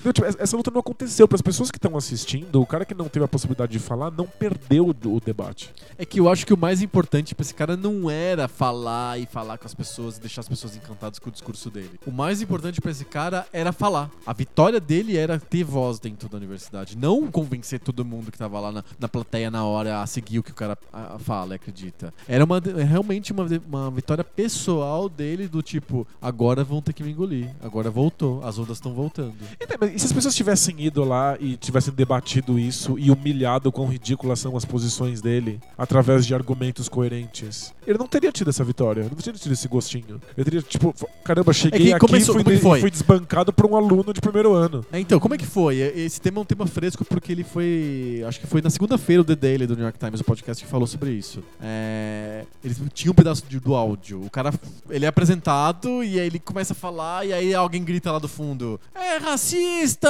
é", Aí o outro grita e aí começa a puta confusão. tipo, dura. Ah, ele fala ah, assim nada e de repente já tá botando, botando fogo lá no, na universidade. Eu não sei, é, é um tema bem complicado mesmo. Porque eu entendo que a liberdade de expressão é teoricamente um, super inatacável e é ab- absoluta. É uma coisa que não, não, re- não pode ser relativizado. E, e- e eu entendo também os problemas do discurso de ódio. Exato. Tem discursos que não podem existir. Exato, o discurso não deveria existir. Se o cara vai lá com a suástica, acho que a universidade não deixaria ele entrar lá pra dar o discurso dele, certo? Sim, mas é que calar o discurso da suástica não faz com que esse discurso deixe de existir. Ele não foi, de- ele não foi desmoralizado, ele não foi vencido, ele não foi provado como Como que inapto. você ganha do discurso da suástica ou do Bolsonaro? Então, ou acho do cara da curva do sino? Acho que parte disso é entender como é que o nazismo conseguiu tantos seguidores na Alemanha da Segunda Guerra Mundial. Porque a- alguma coisa aí aconteceu e o nazismo a- se apresentou como uma porta de saída. Então eu acho que talvez a melhor coisa fosse mostrar como o nazismo não é porta de saída pra nada. Mostrar como ele é o- horrível, ineficiente, gente podia antiético, fazer vídeo- etc. Vi uma série de vídeos educacionais para as crianças verem na escola o perigo do nazismo. Ou não. Diga não ao nazismo. Então- Não use nazismo quando você for pra faculdade. Você vê que funciona muito bem essa abordagem. ou- É que, esse- é- O número de pessoas que fumam nazismo nas universidades é muito pequeno. É que isso é uma abordagem heterônoma. Eu, eu- eu acho que eu tô, eu tô pensando mais na, na luta que tem no campo do discurso. Hum, E você pegar os argumentos do cara e mostrar que os argumentos não funcionam. uhum. Inclu- você pode, inclusive, expor o cara publicamente. Eu acho que não aí- do tipo, uh, não vai falar, otário, Entendi, não vai falar. entendi. Fala assim, Uhum. cara, isso aí que você falou é patético. Aham. O, o, o povo que acaba seguindo esse tipo de coisa, porque tem que pensar que o povão seguiu o nazismo alemão. O povão não, não achou que aqueles argumentos eram ridículos. O povão achou que aqueles argumentos eram ok. Ninguém desmoralizou esses discursos. Sim, sim, exato. E- mas, mas eu me lembro de. Proibidos é pra nada. Debate eleitoral. Debate eleitoral é um negócio muito engraçado porque cria-se um ambiente esportivo artificial para acontecer um debate entre posições antagônicas. Não existe na vida real isso, no debate eleitoral eles fazem os dois caras entrarem lá no mesmo lugar com as regras, num tempo É. contado, né? Descobriu-se em várias pesquisas qualitativas no Brasil que os, o- e os candidatos são fortemente preparados para irem para os debates, né? Sim. são ensaiados, etc. Descobriram em, em pesquisas qualitativas que os eleitores não gostavam de candidatos que retrocassem e, e desmolari- desmoralizassem e des- destruíssem o, o- o candidato oponente. Eles têm que defender suas Eles, próprias a- ideias. é. eles achavam que o cara era muito arrogante, antipático e não gostavam dele. E aí os gurus de debate no Brasil que treinam os candidatos instruem hoje, ó, você não, não fala, não responde, não faz piadinha, não porque pega mal, os- as pessoas não gostam. As pessoas gostam de cordeirinho, de bonitinho, todo mundo no teatrinho lá no debate. É, mas, Então talvez nem par- sempre, talvez, essa tática de desmolarizar e ridicularizar funciona. mas talvez mostrar, olha, essa porta aí não funciona, minha porta é muito melhor. Tipo, eu acho que seria muito mais eficiente mostrar que as saídas que o Bolsonaro apresenta não são de fato saídas. Porque as pessoas estão pulando no barco dele porque ele parece a única rota de fuga para uma pa- parcela da população. Dizer assim, Bolsonaro não pode falar. As pessoas que gostam Mas do você, Bolsonaro você- não você podem acha falar. realmente válido, por exemplo, o Bolsonaro dar um discurso na hebraica e fazer piadas racistas e os- o pessoal do- da hebraica dar risada? Não, eu acho- acho absurdo, escroto e grotesco. Não é? Não, eu... Você acha que a hebraica devia abrir as portas pro Bolsonaro? Ó, vem aqui, Bolsonaro. Então, acho que não, porque eles deveriam ter bom senso. Não Agora, dizer que isso deveria ser proibido Né? Não, não. já é um passo muito Proibido longo. não. é. Ou que quando ele fosse lá as pessoas deveriam vaiar pra onde ele não conseguir falar. Aí eu já também não, não, não sei se é a melhor saída. Eu não, não, não é nenhuma questão ética, é que tipo, eu, eu não vejo nenhum tipo de eficiência. Vai o cara o quanto quiser. Eu acho que vale um outro debate, que eu não sei, eu, pra mim é uma incógnita. O que faz as pessoas serem a favor ou contra de determinadas ideias, determinada posição? O que cria uma- uma- um, um posicionamento político, barra econômico, barra filosófico, barra ideológico, barra religioso de uma pessoa? Como é que é o que ela lê, o que, que mostram pra ela, a experiência de vida, ela surge do nada, a pessoa nunca muda ou a pessoa pode mudar? Como é que funciona? Porque é disso que vem essa, essa busca de eficiência do discurso. Sim, faz sentido. E a gente vive num mundo que tem muito componente de ibope. Tudo é assim, eu quero mostrar força, eu quero mostrar meu tamanho. Então, é, é protesto na Avenida Paulista não é pelo pro- ato de protestar. Que é pra mostrar inócuo. quão grande você É só pra mostrar quão grande você é, que você consegue regimentar um milhão de pessoas. Por isso que é tão importante aquelas contagens do Datafolha. Olha, a gente fez. Tem um método que que esquadreja as pessoas lá embaixo e de uma densidade X. a gente E o chega- método da polícia A militar, polícia que- militar, que, é jogar um dado de seis faces. a polícia militar olha, se em amarelo multiplica por 10, vermelho diminui por, divide por 5, é isso. É o método da polícia militar. Então, é, é- tudo é sobre quantas pessoas estão lá, quantas pessoas gritaram sim, quantas pessoas gritaram não. Muitas vezes, é a- simplesmente os estudantes op- optaram por vaiar e, e destruir o cara e não deixar ele falar, simplesmente pra mostrar posição, pra falar, olha, a gente, é- a gente ainda é maior número, cara. Às vezes é intimidação pura e simples. É, mas me- me parece que é isso. Que ao invés de mostrar que a gente é melhor, a gente intimida o cara pra não ter que lutar. Parece que a gente foge da luta. Será que é isso? Eu acho um pouco. A gente intimida pra não ter que cair na treta. De certa maneira, é, a gente cai naquele estere- no estereótipo do, do gigantão que intimida todo mundo porque ele é frágil e inseguro.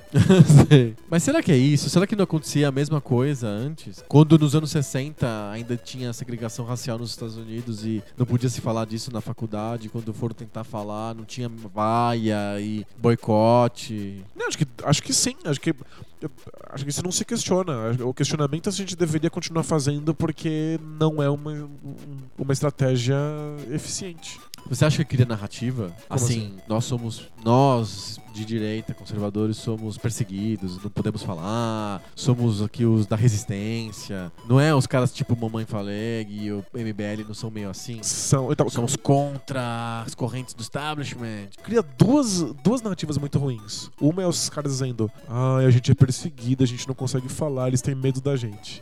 E a narrativa do outro lado, o lado que consegue calar, ela consegue silenciar, é de nós somos os portadores da verdade. O que se a gente gritar, todo mundo se cala. Então s- são duas narrativas muito ruins, porque nenhuma dessas narrativas consegue de fato mostrar quais são as inconsistências do discurso adversário e por que, que ele deveria ser ignorado não porque tem muito ruído mas porque ele não Uhum. faz sentido Sim. porque ele é um discurso contraditório. Por que, que a gente não mostra a contradição do discurso? Por que, que a gente tem que calar na base do barulho? Uhum. Sim. Por que. que- Pensa em quanto da esquerda não faz linchamento moral na internet. Faz bastante. Então, n- ninguém chega na sua timeline e fala: olha, você tá errando isso. Não tem pedagogia.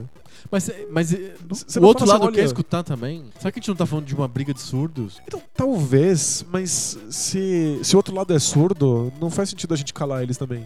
Porque dá na mesma. Pelo menos, p- pelo menos fazendo pedagogicamente, tipo, olha, você errou aqui, aqui, aqui, o teu discurso é Como que, contraditório. como que fu- deveria esteja- ser na, na faculdade lá nos Estados Unidos? O cara vai lá do Corvucino, vai falar: olha, eu estudei aqui, realmente brancos, homens são superiores às mulheres e aos negros. E aí? Aí o, o cara acaba a palestra, fa- forma uma filinha ali pra pegar o microfone e todos eles falam e contestam e fazem perguntas que o cara não vai conseguir responder.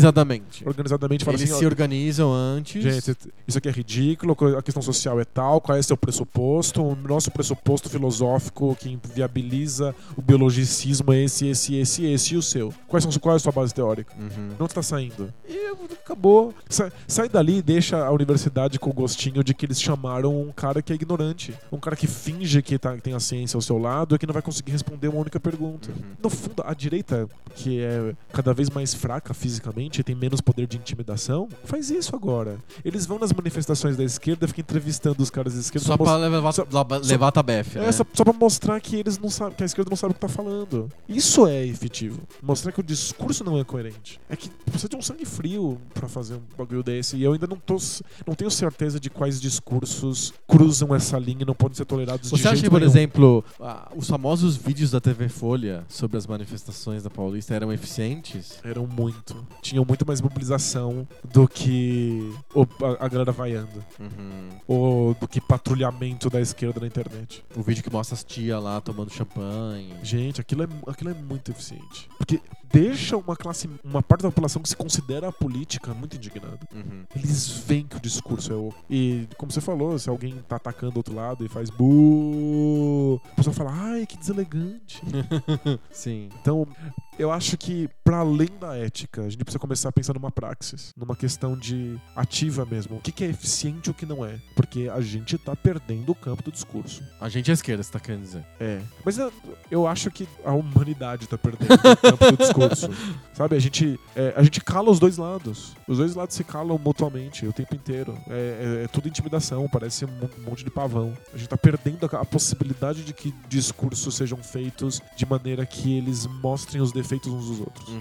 Mas eu não sei quão viável é o que eu proponho. É, eu também, eu também não sei, não é uma coisa sedimentada na minha cabeça. É, eu acho que fica um tema em aberto para os nossos ouvintes também mandarem as opiniões deles. E fica um novo tema de debate de bolso futuro. Exato. De falar de onde, de onde surgem as ideias. É, e como que as Políticas pessoas se- se, ideológicas, né? colocam em certas posições, É, o que, que as influencia. legal pensar isso. É, depois. porque será que ah, se, se o pessoal da universidade deixasse o cara falar, ia ter gente, gen- muita gente na plateia que ia ficar seduzido pelo discurso do cara.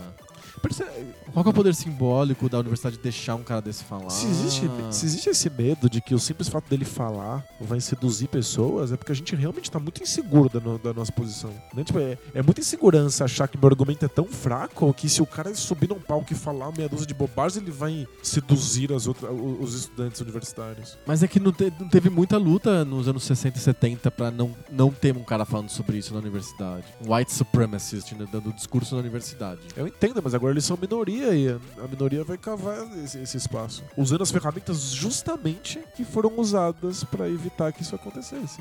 Inclusive, são as mesmas ferramentas. Tipo, é surreal ver a, a, a minoria que é a direita est- extremista usando até os mesmos gritos de guerra que a esquerda usou.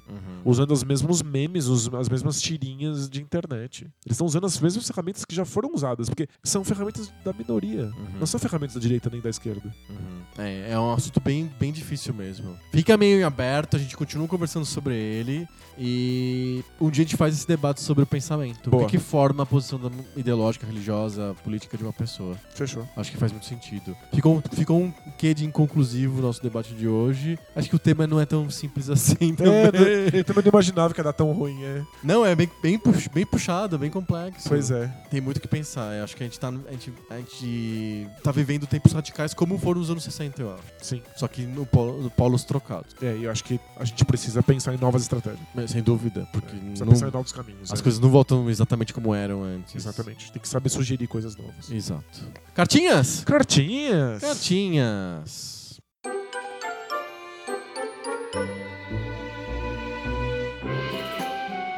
Cartinhas! Cartinhas. Cartinhas! Cartinhas sequinhas? Sequíssimas. Sequíssima! É, vamos para uma cartinha que é. é não, essa é uma cartinha. eu- antes da cartinha que eu, vou- que eu separei aqui pra gente ler, eu, trou- eu trouxe o top 5, o high five do Yuri Lima. Boa. Ele sempre gosta de receber os high fives Isso. dos nossos ouvintes. Muito divertido. Mandem É muito sempre. bom. É dos jogos mais viciantes pra eles. Jogos viciantes do Yuri. Número 5, Roller Coaster Tycoon. Nossa, é viciante. É bem mesmo. viciante mesmo. Todos os jogos sim são viciantes. É, Número 4, Age of Empires 2. não me pega. Também não. 3. Warcraft 2. Hum, É, é viciante porque lembra StarCraft. É bem parecido com StarCraft, um pouco pior, eu É, o acho. po- acho que o, potenci- o potencial de droga é igual. É, eu acho que sim. Número 2, California Games 2. Tô perdido, porque eu me lembro do California Games, mas o California Games 2 é a mesma coisa? Tem footbag, e s- skate? Não, Então, Agora deve ser aquele skate com vela de, de windsurf. Ah, Sei. É, no, California Games 2 pra mim é novidade. E é o número 2, deve ser incrível esse jogo. Tô perdendo. Caramba, Vou, per- vou- vou me afundar no California Games 2. Tchau, vida! tá perdendo.